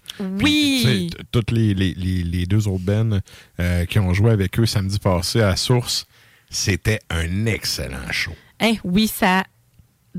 Vraiment, là, tout le monde était heureux d'être là. Mhm. Tu sais, il n'y a pas eu de. Il y a pas eu de merde. Tu sais, c'était que du bon monde. Et beaucoup de faces que, ben, personnellement, ça faisait longtemps que j'avais pas vu. Oui, ben il y avait euh, il y avait vraiment des gens qui je pense qui ne sortaient pas souvent non plus, qui sont juste sortis de leur tombe justement. Ouais, ouais. Fait que euh, c'est ça, ouais, vraiment. Yes. euh, fait que c'est ça, il y avait euh, il y avait Saccage, il y avait Outre-Tombe, Scum Strike et euh, Décryptal. Exact. Euh, il était censé avoir Survival Instinct euh, aussi, Ouais. mais qui malheureusement n'ont pas pu monter sur scène. Mais, euh, mais quand même. j'ai pogné de quoi? Oui, hey, je- le Ben qui ouvre, qui te sac une claque dans la gueule de même, j'ai fait wow! Je pense que c'était leur première prestation. là. Oui, oui, c'est- Euh, mais tu sais, c'est comme toutes les. On, en, on, a reçu de sorti. Charles. euh, Ils rien sorti, là. C'est ça. Non, mais on a reçu Charles comme euh, invité la semaine dernière. Mhm. Et tu sais, euh, c'est ça, là. C'est- c'est- il nous parlait de c'est tout nouveau, là. Puis euh, c'est comme, OK. Ça vaut la peine. Cependant, j'aurais pas fait. Tu sais, j'aurais pas ouvert avec eux, là. On dirait c'était même trop intense. J'aimais trop ça, moi. Ouais, mais dans la vie, faut que tu gagnes tes galons. Un Ben Ah, qui start oui, de oui, même, oui. qui a rien de taping, que c'est son premier show, c'est juste normal qu'il ouvre la soirée. Par Je contre, sais. par contre, ils ont vraiment assuré, puis effectivement, ils ont livré une prestation qui Ils auront, valait pas euh, mal plus qu'une première partie. Puis, puis tu sais, je suis pas en train de chier ces premières parties là. Faut tout commencer quelque part là. Oui, même si t'es dans d'autres bandes ou whatever. là. Mais tu sais, je peux faire une prédiction de là, là. Cette Ben là va pas faire des premières parties longtemps. En fait, c'est leur première ouverture et je pas mal sûr que ça va être une de leurs seules. Ouais, ouais. En tout cas, très solide, des bons musiciens. oui, Bonne compo. Euh, J'ai vraiment. Tu sais, Outre-Tombe puis Saccage, je connaissais. Euh, Scum Strike, je connaissais Strike sont trois. Ouais. Plus. euh, Ça, j'ai trouvé ça un peu redondant. ouais. Toujours la même recette à chaque tune. Fait que, tu sais, bien exécuté, mais à un moment donné, j'étais un peu. À la fin, j'étais comme, OK, la dernière tune, j'avais hâte. Ben, sont trois. C'est vrai que leur set était quand même long. Et euh, je te dirais que euh, ben, c'est quand même le drummer qui chante majoritairement. Fait que, tu sais, en général, c'est pas. euh, c'est rarement complexe, là, ce qui, ce qui est joué à trois personnes, dont un chanteur euh, drummer, tu sais. Mhm. Mais euh, c'était quand même plaisant. Yes. Très, très belle soirée. Et là, on y va avec les shows de la semaine Oui. qui s'en viennent cette semaine. cette semaine. Et donc, demain, au Théâtre Fermont, on a Memphis Mayfire euh, à Montréal. Euh, de- euh, ensuite, vendredi, donc à la Source La Martinière, euh, un show quand même très attendu. Spectral Wound. Et ça, c'est organisé par Sépulcral. Et donc, c'est ça, c'est Spectral Wound quand même qui est de, de retour euh, finalement. Euh, ben, pas de retour, mais tu sais, ils ont, ils ont comme joué à Messe des Morts et donc c'est euh, ça a pogné. Puis euh, je les aime bien, mais c'est voilà. Donc ils vont être là à la source de la Martinière. Ils vont être là avec Ossuaire aussi. Donc, euh, et Sombre Héritage. Euh, c'est ça, Sombre Héritage. Oui, ouais. voilà. Exact. Alors, euh, oui, quand même, euh, une belle, euh, un, un beau show qui s'en vient quand même. Et dans le courant de la semaine prochaine, on va avoir Avatar à Théâtre Corona jeudi le 7 juillet. Le 8, c'est Exciter qui vont être au Fofone électrique à Montréal et qui viennent à Québec le samedi 9 juillet. Donc à l'anti. Euh, fait que on a quand même une belle brochette qui s'en vient euh, parmi nous et euh, voilà je pense que ça fait pas mal pas mal le tour sinon c'est pas mal des de- les salles avec des shows hommages euh, puis des Ça, c'est euh, dommage. ben, c'est ça tu sais on a Dixit, une samedi joke avec Limbo. Ensuite de ça, je pourrais dire euh, peut-être euh, samedi le 9 juillet, on a Growlers Core euh, qui va être justement au, au Fofone électrique. C'est une chorale en fait de de, de chanteurs, de growlers. Et ils sont passés récemment euh, à America's Got Talent. Et Oui, euh, oui. j'ai vu ça passer sur mes réseaux sociaux. Moi aussi. Perso, c'est pas quelque chose qui j'ai trouvé flamboyant et intéressant parce que bon on- mais c'est peut-être parce que j'en connais des chanteurs j'en vois des chanteurs puis tu sais c'est différent Moi, j'aime pas la Euh, gimmick de démocratiser le métal. Non Ça, sérieux, c'est- ça me turn off total. Non, je. Mais cependant. Mais ils l'ont fait. Oui, ils l'ont fait. fait. Puis, tu sais, euh, félicitations quand même à des, des gens d'ici qui se démarquent aussi. Mais, mais c'est des bonnes voix, là. Il y a, Ben oui. il y a des bons, il y a des chanteurs et des chanteuses de très bons bands là-dedans. Absolument. Mais moi, personnellement, d'embarquer dans machine de même, parce que tu sais, c'est une machine à la Tivia, là. Non. Non. C'est ça. Le Mm. métal, c'est un, un fuck you à l'humanité depuis le début. C'est supposé rester de même. Mais en général, les, en plus, bon, ce sont des chanteurs. En général, les chanteurs aiment se faire voir, euh, se faire regarder. Surtout se faire... ceux qui font juste chanter et Et- qui n'ont pas de guide dans les mains. Ouais, qui n'ont pas d'instruments. Oui. Ben, il y en a là-dedans qui jouent des instruments également. Oh, dans- un peu, j'ai des textos de messages de mort qui rentrent. de menaces de mort. Écoutez, ils vont être euh, le 9 juillet, 19h, Foufoune électrique. Euh, Donc, euh, voilà. Mais ça, tu vois, dans un contexte de show comme ça, je trouve que ça a sa place. Dans une émission comme euh, ce que tu viens de dire, je vois pas l'intérêt. C'est comme quand il y avait l'autre Govro là, qui a passé à la TV. C'est qui ça? Louis, euh, Louis-Paul Govro, là, le chanteur d'incandescence. Si tu savais le nombre de ma tante à ma job, Regarde, je m'attends à me Ah, faire taguer. Là. qui a passé à la TV. Là, j'étais comme, Ah, hey, oui, j'en- oui, oui, connais oui, 200 qui le torchent. puis ça enlève rien au gars. Là. Non, c'est ça. Mais euh, j'aime pas le côté démocratisation du métal. Puis tu sais, là vous allez dire je suis un vieux roteux de la scène black metal. Ben oui, esti. Ben oui, on te connaît. C'est bien correct. Euh, voilà. Mais non, c'est ça, je voulais en parler. Puis j'avais oublié. Puis là, tu vois, ça vient de Growler Score Kilter Fan Appreciation euh, Concert. Et, donc, je, je euh, salue quand même Sébastien Croteau, chanteur de Necrotic Mutation, qui à l'époque où j'étais kid Ouais. et que euh, j'organisais d'un, d'un premier show que j'organisais avec euh, des potes à Rimouski, Necrotic t'avais joué et Croteau m'avait jeté sur le cul. Et encore aujourd'hui, ce gars-là a une voix. Écoute, c'est. c'est... Du tonnerre. Ouais, ben tu sais, ouais. on pourrait le dire demain. fait que, euh, bref, salutations à eux, puis on leur souhaite un bon show. Puis euh, ce que je vois aussi, c'est euh, Scorching Tomb, Desecrate, Death Nap et Primal Horde aussi au Fofone électrique. Euh, donc euh, je pense que c'est euh, je pense que c'est toute la même gang qui vont y passer ce soir-là au Fofone. Alors à Montréal, on vient de passer un bon moment dans votre dans votre Dans votre quartier, hood. dans votre hood. Mais encore, y a-t-il autre chose? Hmm, je dirais... euh, ce- sinon, allez faire un tour sur le site d'arsmediaqc.com. Tout le calendrier show, il est là, là. Oui, puis tu sais, il y a plein de... Il y a vraiment plein d'événements. Moi, je vais souvent sur les, les pages directement des, euh, des salles de spectacle. Et euh, honnêtement, ça va être... euh, ça ça s'en vient, ça s'en vient fort. Puis je vous dirais que la fin du mois de juillet, ça va être quand même nice aussi. Puis je pense que c'est septembre, ça n'a pas de du bon sens. Mhm. Septembre, octobre, là. Mais puis ça s'en vient encore, là, de plus en plus, c'est fou. N'importe quel promoteur sait que septembre, Oh, c'est là oui. que tu bookes, c'est les prêts et bourses qui rentrent. Ouais, absolument. C'est- niaiseux de Ouais. même. C'est niaiseux de même. Ouais, ouais, ouais. Good. Fait Alors là, voilà. C'était les shows de la semaine. Puis là, ben, nous autres, le temps file. Puis euh, on a un bloc musical avant d'aller au bloc pub et de recevoir Jean-Michel. Gastonguay. Donc, euh, qu'est-ce qu'on s'en va entendre? Eh ben, ça, là, je suis content de le partager parce que il y, a, il y a peu de gens à qui je l'ai envoyé qui ont fait Ah, wow, mais sérieux, je trouve ça tellement Je bon. lève la main. C'est ça, faut, faut, le partager. Il Oui. faut qu'il y ait des gens qui entendent ça. Oui, on s'en va en Russie, donc Nive qui euh, nous sert euh, Ichara sur, euh, dans le fond, c'est un, un single qui, qui est sorti en 2021, Ichara. Et euh, juste après, c'est euh, Aristarchos ou euh, Aristarchos, je sais pas comment le prononcer. Euh, Avec un accent écossais, là. Oh boy.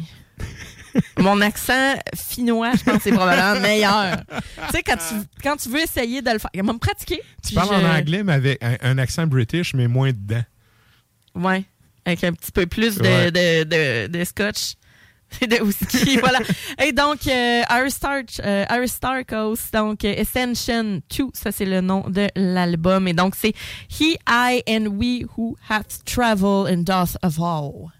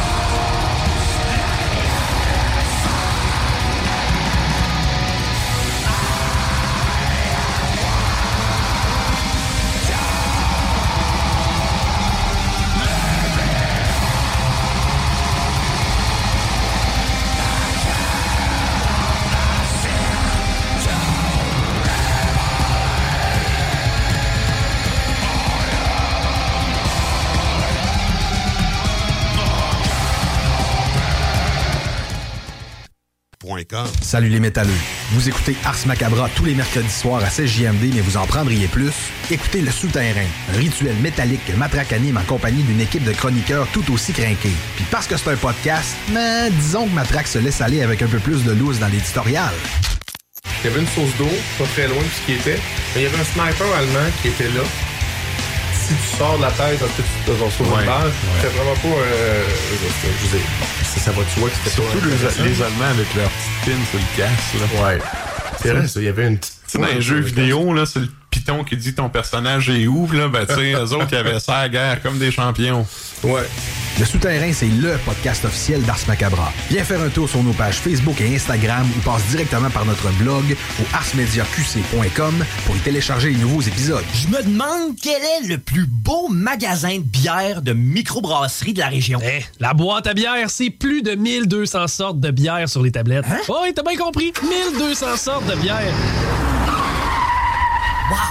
Frank, Frank, Frank. La boîte à bière, 1209, route de l'église à Sainte-Foy, près de l'intersection avec Laurier. Viens découvrir des bières de partout au Québec, dont plusieurs qu'on trouve nulle part ailleurs et les meilleurs conseillers possibles. La boîte à bière, ouvert 7 jours sur 7, 10h à 23h.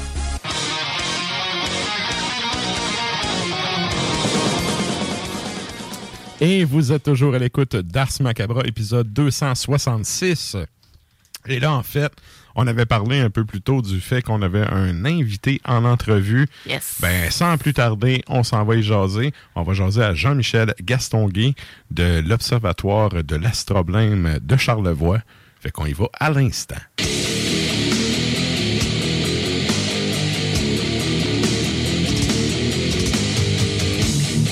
Et salut chef, comment ça va?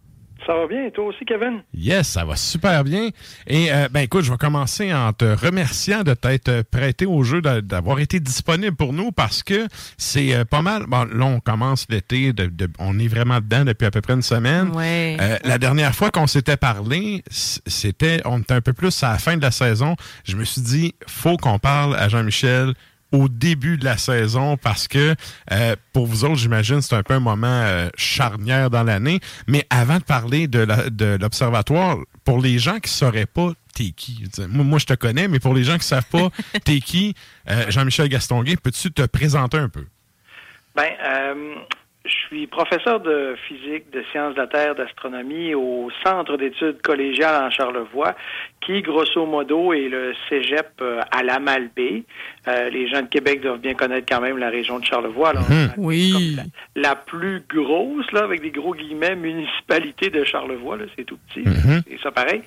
Et euh, je suis aussi le fondateur d'un observatoire astronomique, puis d'un centre d'interprétation pour parler de l'origine météoritique de la région de Charlevoix. Alors nous autres, on appelle ça l'observatoire astronomique et de l'astroblème de Charlevoix. Donc voilà, c'est pas mal ça. OK. Ben, ça, ça m'amène à mon autre question. Tu sais, un, un astroblème, c'est quoi? Pour les gens qui sont pas vraiment au courant, comment qu'on pourrait... C'est un phénomène... euh, c'est un, un- en tout cas, c'est un, un phénomène, euh, comment je pourrais dire, extérieur qui a touché la planète. Comment qu'on pourrait résumer ça?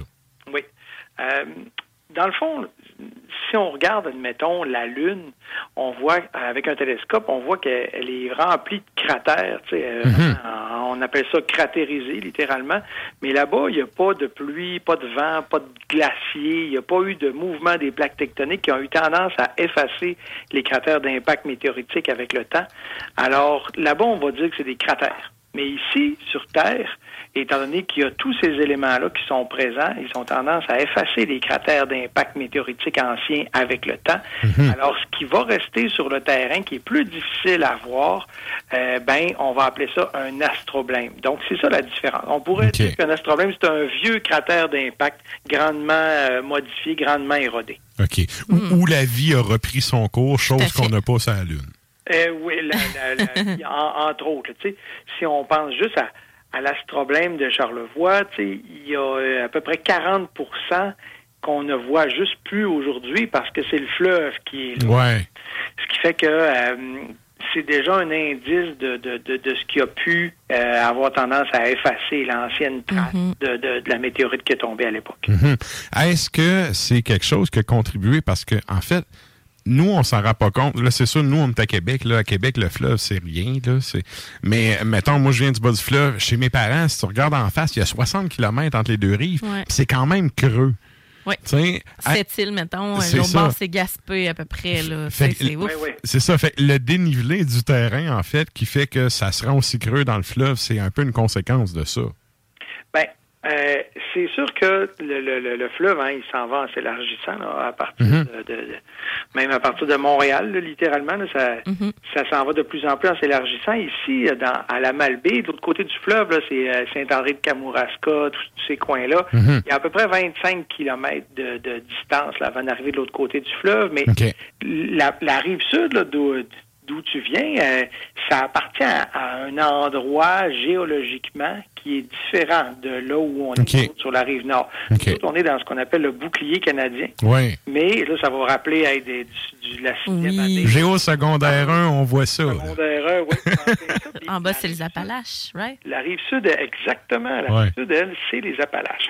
Puis les Appalaches, eux autres, ils se sont tranquillement construites euh, de manière sous-marine à l'époque, parce que c'est beaucoup, beaucoup des roches sédimentaires, qui sont avancées tranquillement par les mouvements tectoniques vers le bouclier canadien à l'époque. Donc, c'est sûr que C'était plus si reculé. voir l'astroblème de Charlevoix comme il a l'air de ça aujourd'hui, mais ça, de quoi ça avait l'air à l'époque, il y a beaucoup, beaucoup, beaucoup de choses qui ont changé depuis le temps, puis les Appalaches, la rive sud, étaient en train de se construire à l'époque. OK. Ça fait qu'il y en a eu beaucoup des changements depuis ce temps-là. OK. Vraiment. Et euh, là, quand on parle d'un observatoire, en fait, qu'est-ce qui a amené à- à- au projet? Parce que toi, tu es le fondateur, un des fondateurs, je sais pas si tu es le seul ou si vous êtes une équipe, mais bref, t'es- tu fais partie de l'équipe qui a mis ça en place. C'est, ça a été quoi la motivation pour mettre ça en place? Parce que tu es aussi prof de sciences, donc j'imagine qu'il y a, il y a une certaine volonté académique aussi en arrière de ça. Oui. Ben, il y a deux buts derrière euh, l'organisme à but non lucratif que j'ai fondé en 2009. Deux grands buts. Là. Le, le premier, c'est vraiment de, de démocratiser la science. Euh, donc, c'est pas des avec les grosses formules de dans mes cours standards euh, au cégep. C'est vraiment la science plus accessible. De quoi de vulgariser grand public, là? Oui, puis là, ben, c'est sûr que on parle du territoire charlevoisien, euh, on parle du ciel étoilé, puis c'est sûr que dans Charlevoix, étant donné que on est dans un ancien cratère d'impact météoritique, ben le lien entre ce qui se passe dans le ciel et ce qui s'est passé sur Terre, il se fait comme directement. Bon. Puis un- le deuxième but de notre OBNL, ben, c'est aussi de créer des emplois étudiants euh, pour de nos étudiants en sciences du Cégep, parce que comme ça, ben, ils apprennent euh, la vulgarisation scientifique, ils apprennent à, à véhiculer des connaissances, à répondre aux questions des gens. Puis pour eux autres, ben, ça peut être bien gros formateur là, pour leur euh, pour leur emploi futur. Ce qui fait qu'on on fait de la science, puis en même temps, ben, ça sert aussi d'incubateur pour nos jeunes là, qui s'en vont à l'université après. OK. Et euh, tu sais, quand on dit observatoire, moi, c'est dans ma tête, là, ça prend un télescope. Télescope, Ça prend un télescope. un. Donc, euh, qu'est-ce qu'on peut. euh, là, tu vas me dire, tu peux observer le ciel, là, mais tu sais, qu'est-ce qu'il y a de, de plus euh, particulier? Je sais qu'au au mois d'août, je pense, c'est les Perséides et tout. Mettons, quelles sont en- les activités qu'on C'est ça. peut, euh, En juillet, tu sais, si on se présente là-bas, c'est qu'est-ce qu'on peut euh, faire ou qu'est-ce qu'on peut voir, en fait? OK. Ben, nos activités à l'Observatoire sont de trois types. Euh, on a des activités de découverte du ciel étoilé. On a euh, des. Puis ça, ça se passe en soirée et euh, il faut réserver d'avance via notre site web. Si les gens euh, tapent Astronomie Charlevoix, Astroblème Charlevoix, Cratère Charlevoix, peu importe, oui, tomber sur notre site web.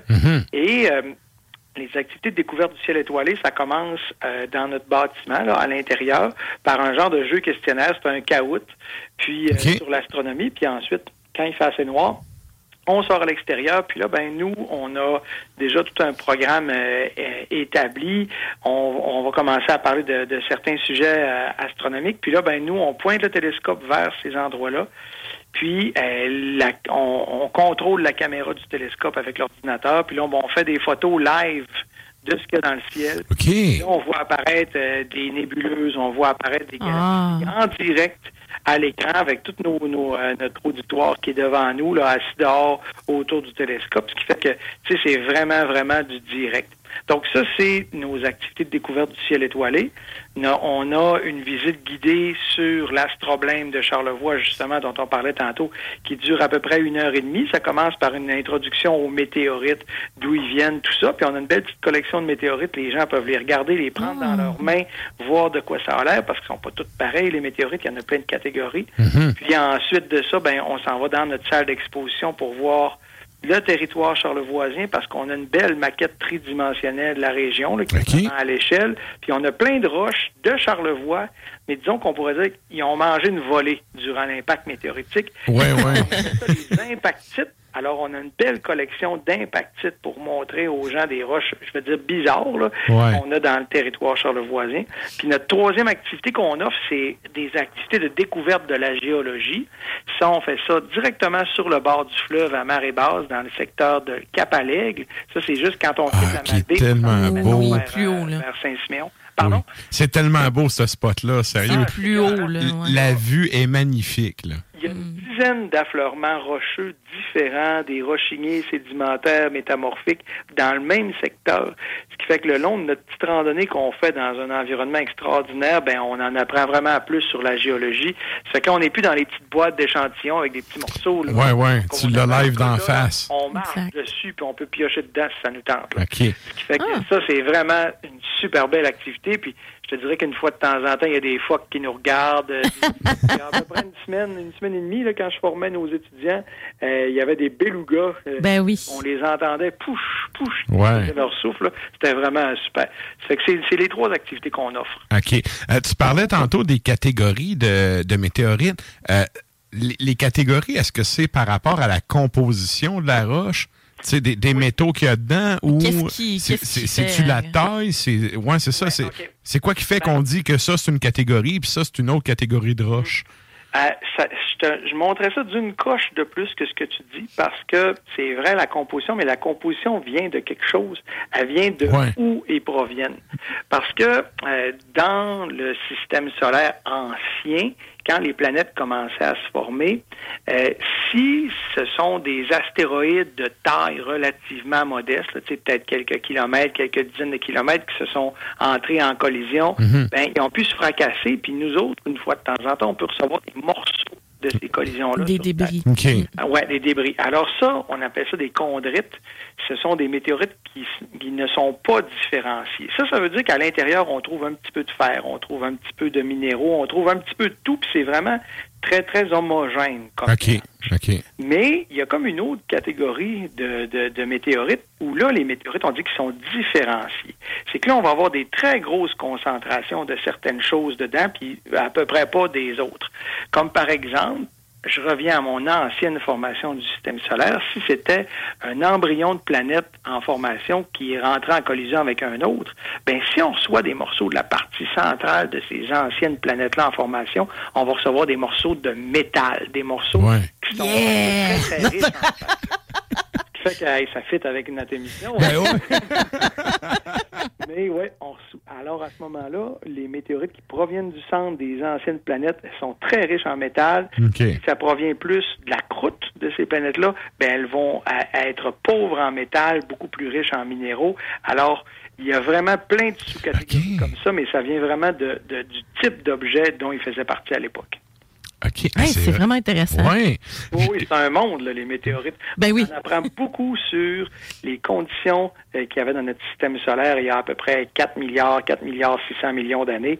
Euh, c'est comme ça qu'on apprend euh, de quoi avait l'air cet environnement l'autre fois. OK. Tu avais une question, ça? Oui, en fait, euh, moi, ce que je me pose comme question, oui, il y a plusieurs activités. euh, euh, vous parliez d'étudiants et tout ça. J'imagine que c'est quand même un beau centre d'études aussi pour, tu sais, de, de- de recherche ou quelque chose qui peut, peut servir euh, justement pour euh, des personnes qui désirent vraiment approfondir leurs connaissances là-dessus. Tu sais, est-ce que est-ce qu'on peut considérer ça comme un centre d'études?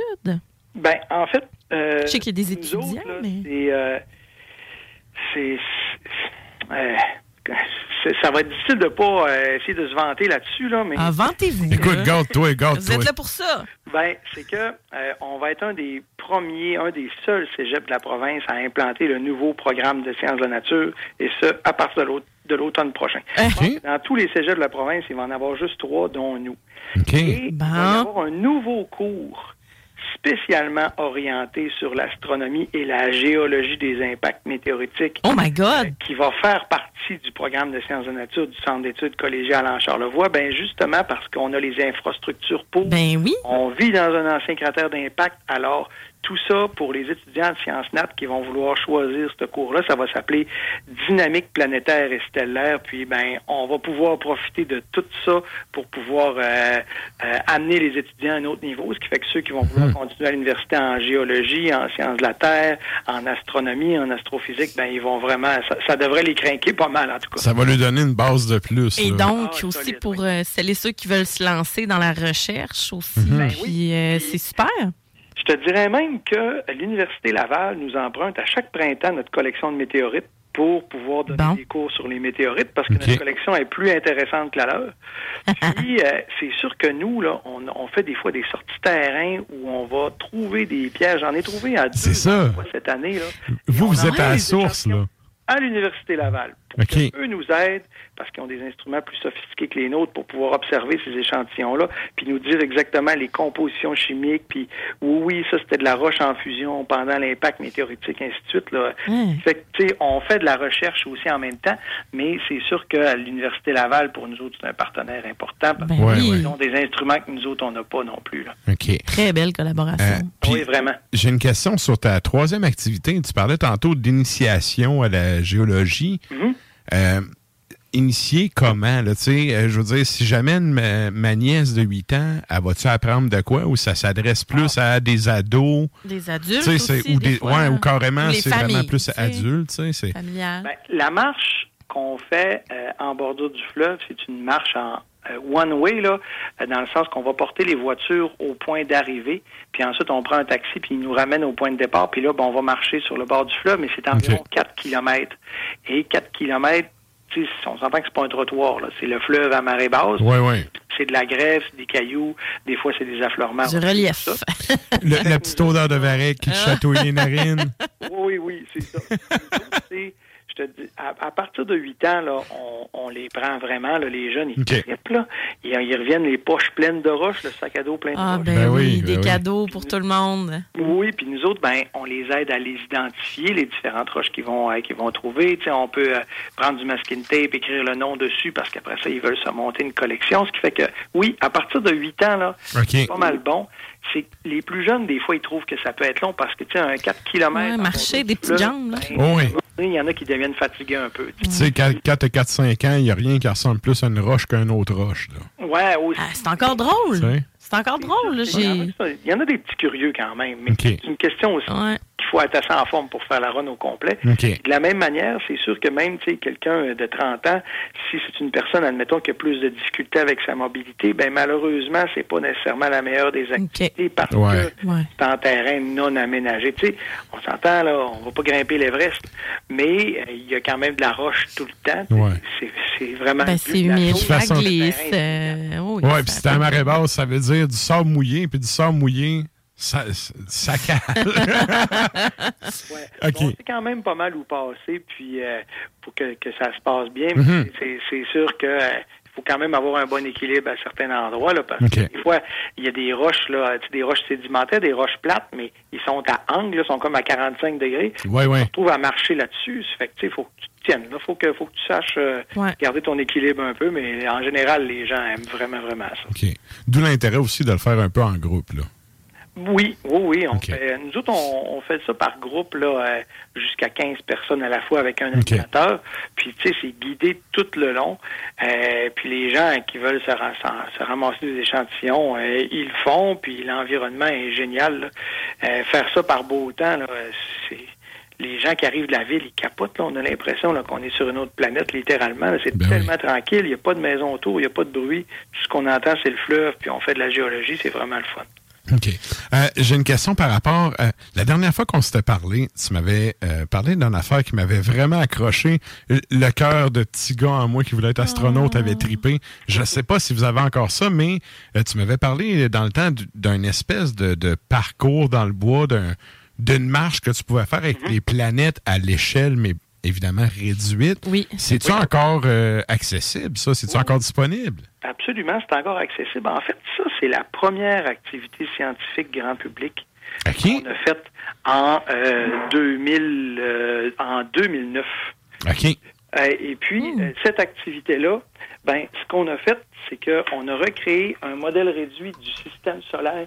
On- et puis, euh, c'est 1 milliard 500 millions de fois plus petit que la réalité. Mhm. Ce qui fait qu'on a le Soleil au point zéro, puis on a euh, Neptune qui est à 3 km de là.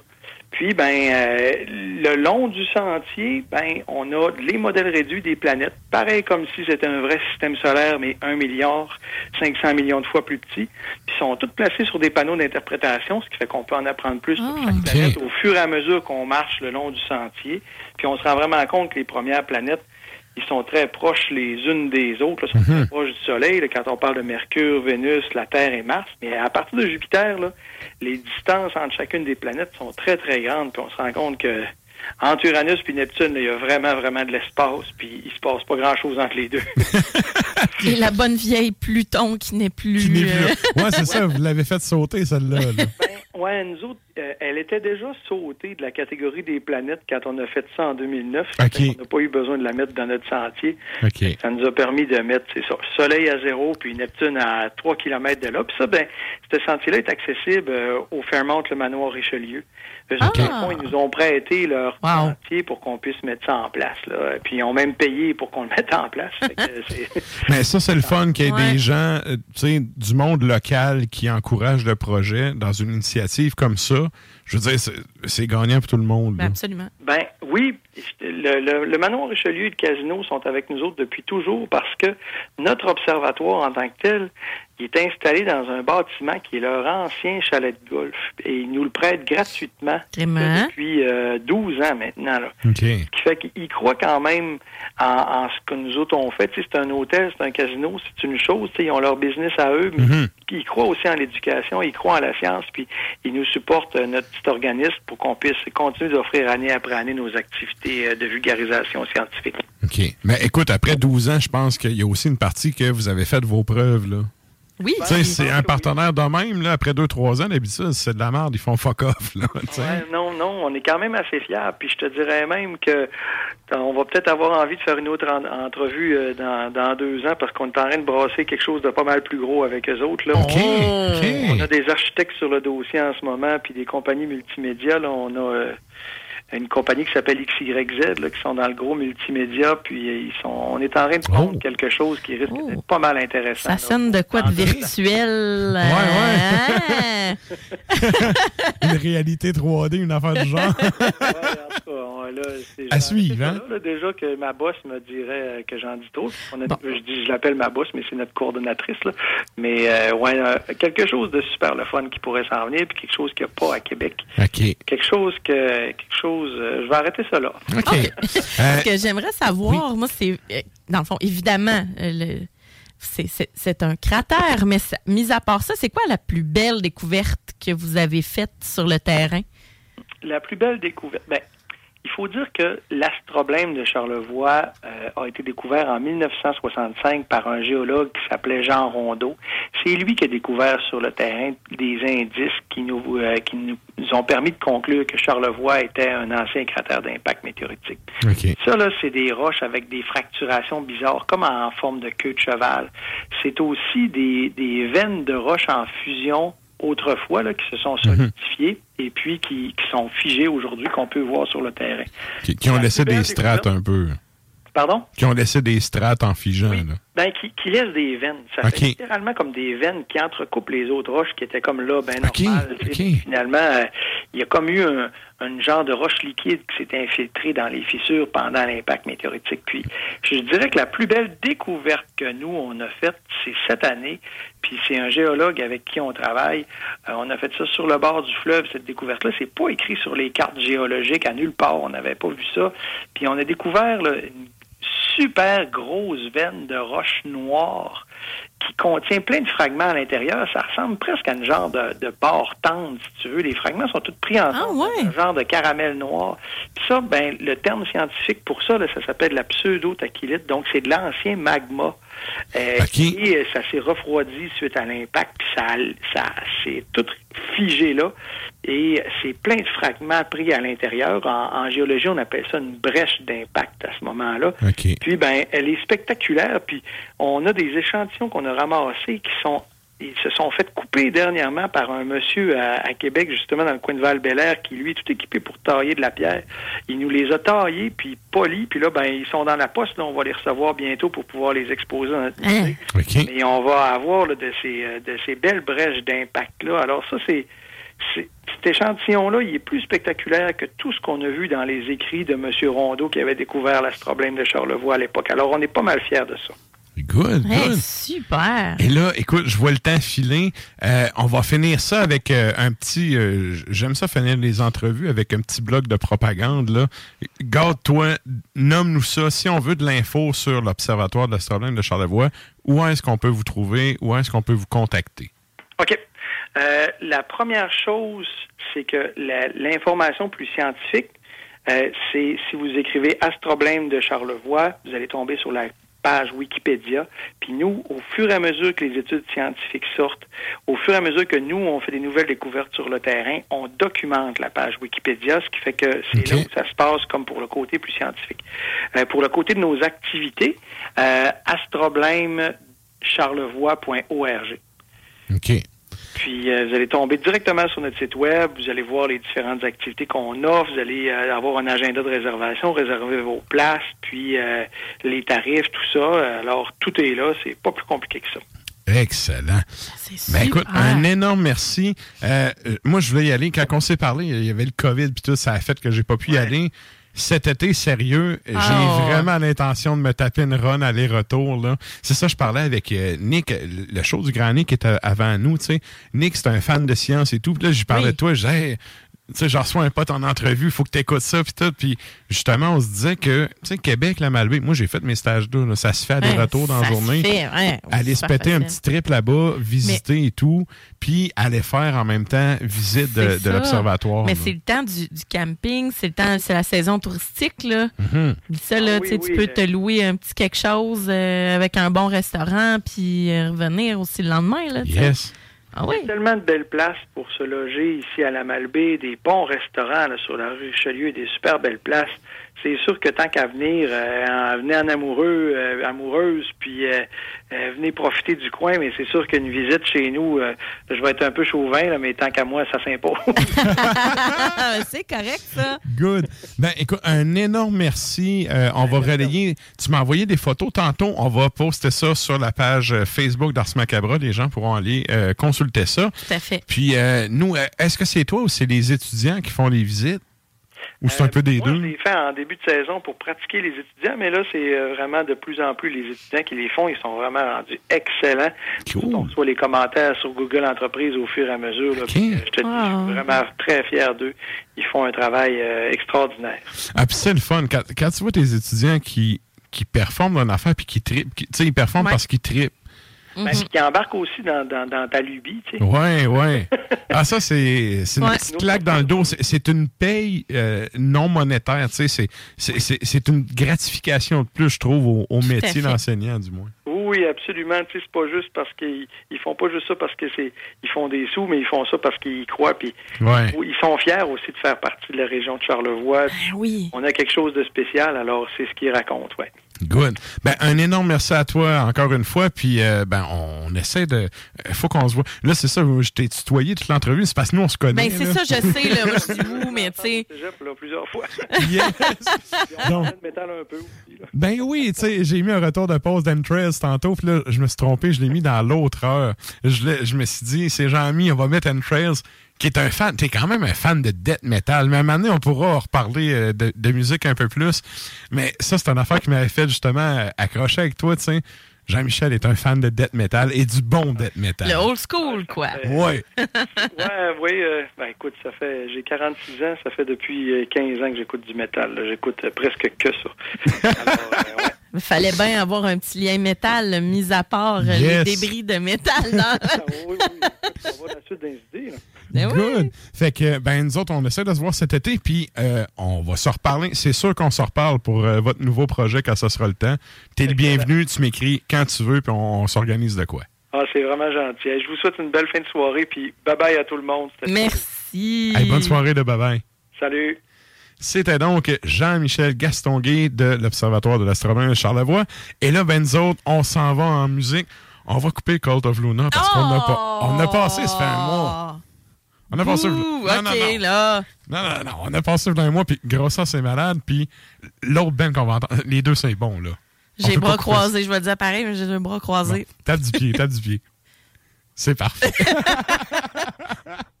Je trouve Grognon dit qu'on s'en va en Suède avec avec euh, donc Mondo Kane 2021 voilà c'est le nom de l'album on s'en va entendre No Signal et juste après tu disais euh, Groza qui Ouais. euh, en fait Allemagne 2018 ça, ça, là, c'est un copycat de Mgwa, mais qui ont quand même, je trouve que contrairement aux roues, il y a un, un peu d'âme.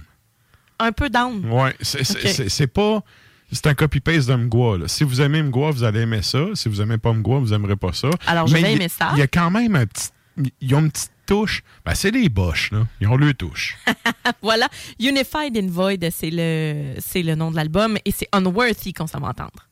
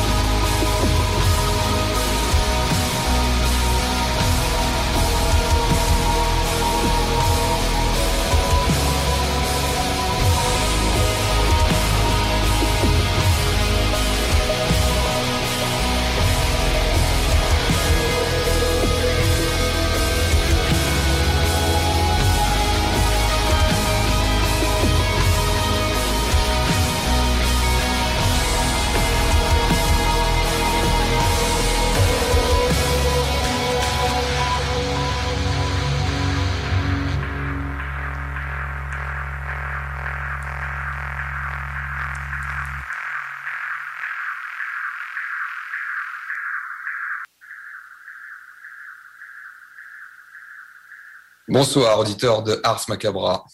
C'est Saint-Vincent de Tabarnak d'Hostie 7.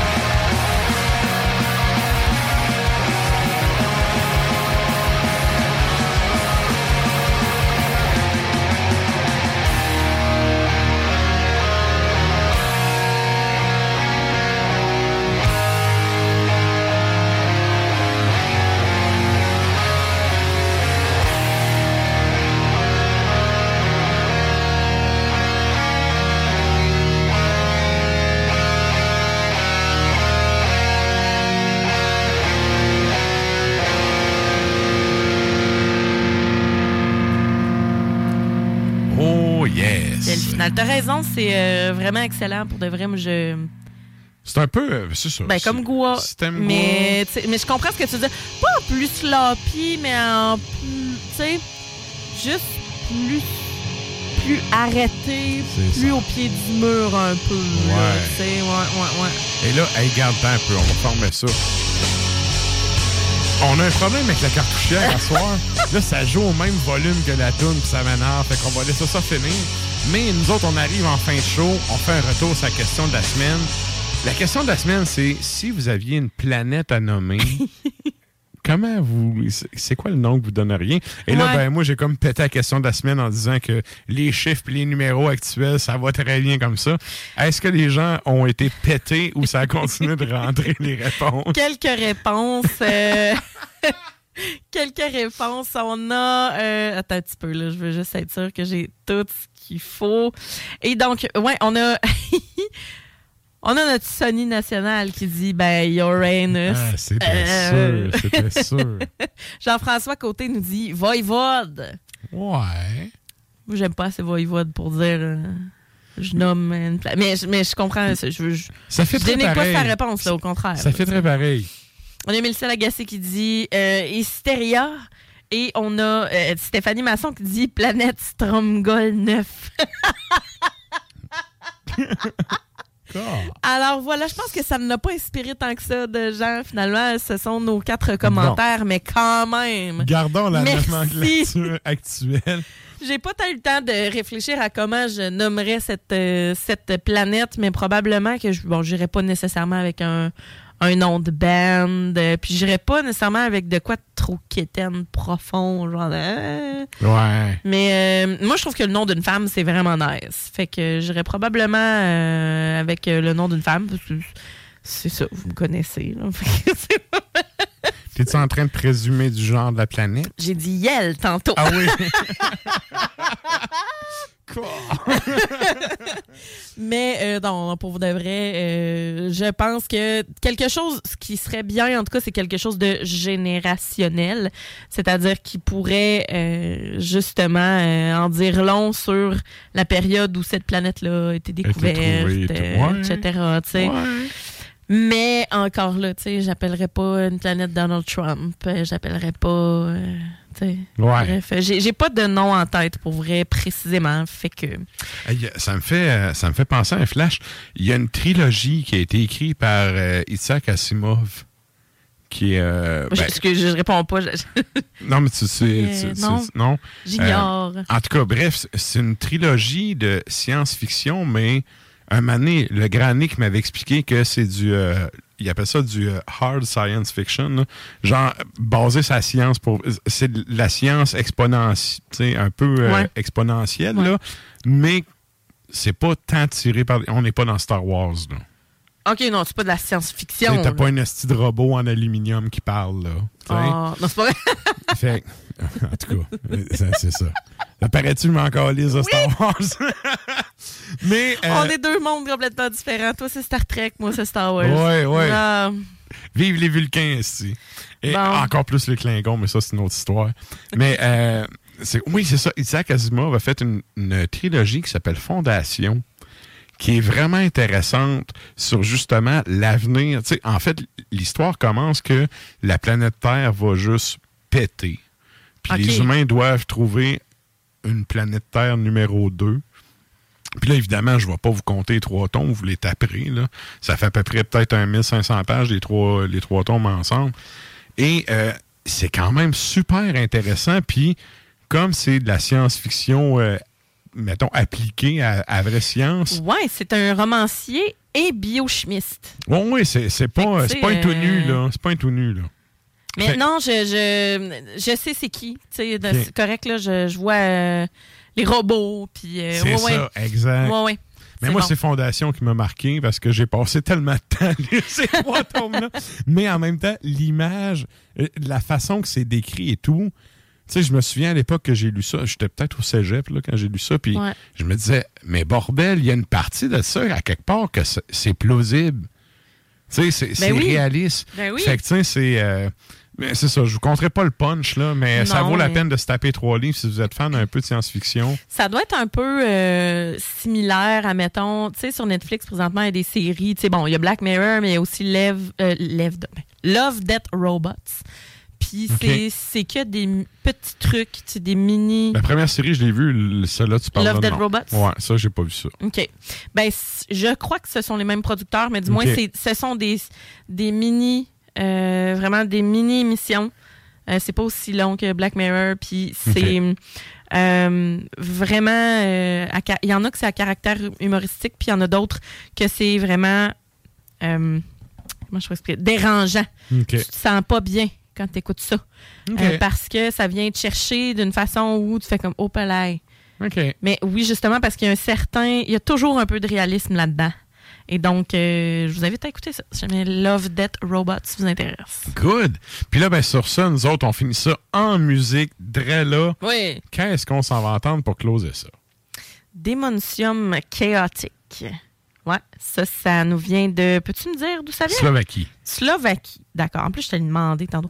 Et donc, euh, 2012. 2012, euh, Labyrinthum Nebulae. Donc, ça, c'est le nom de l'album. C'est bien on- crotté. Comment? C'est bien crotté. C'est crotté, alors on s'en va entendre Virgori 21. Sur ce, bonne semaine tout le monde. Yes!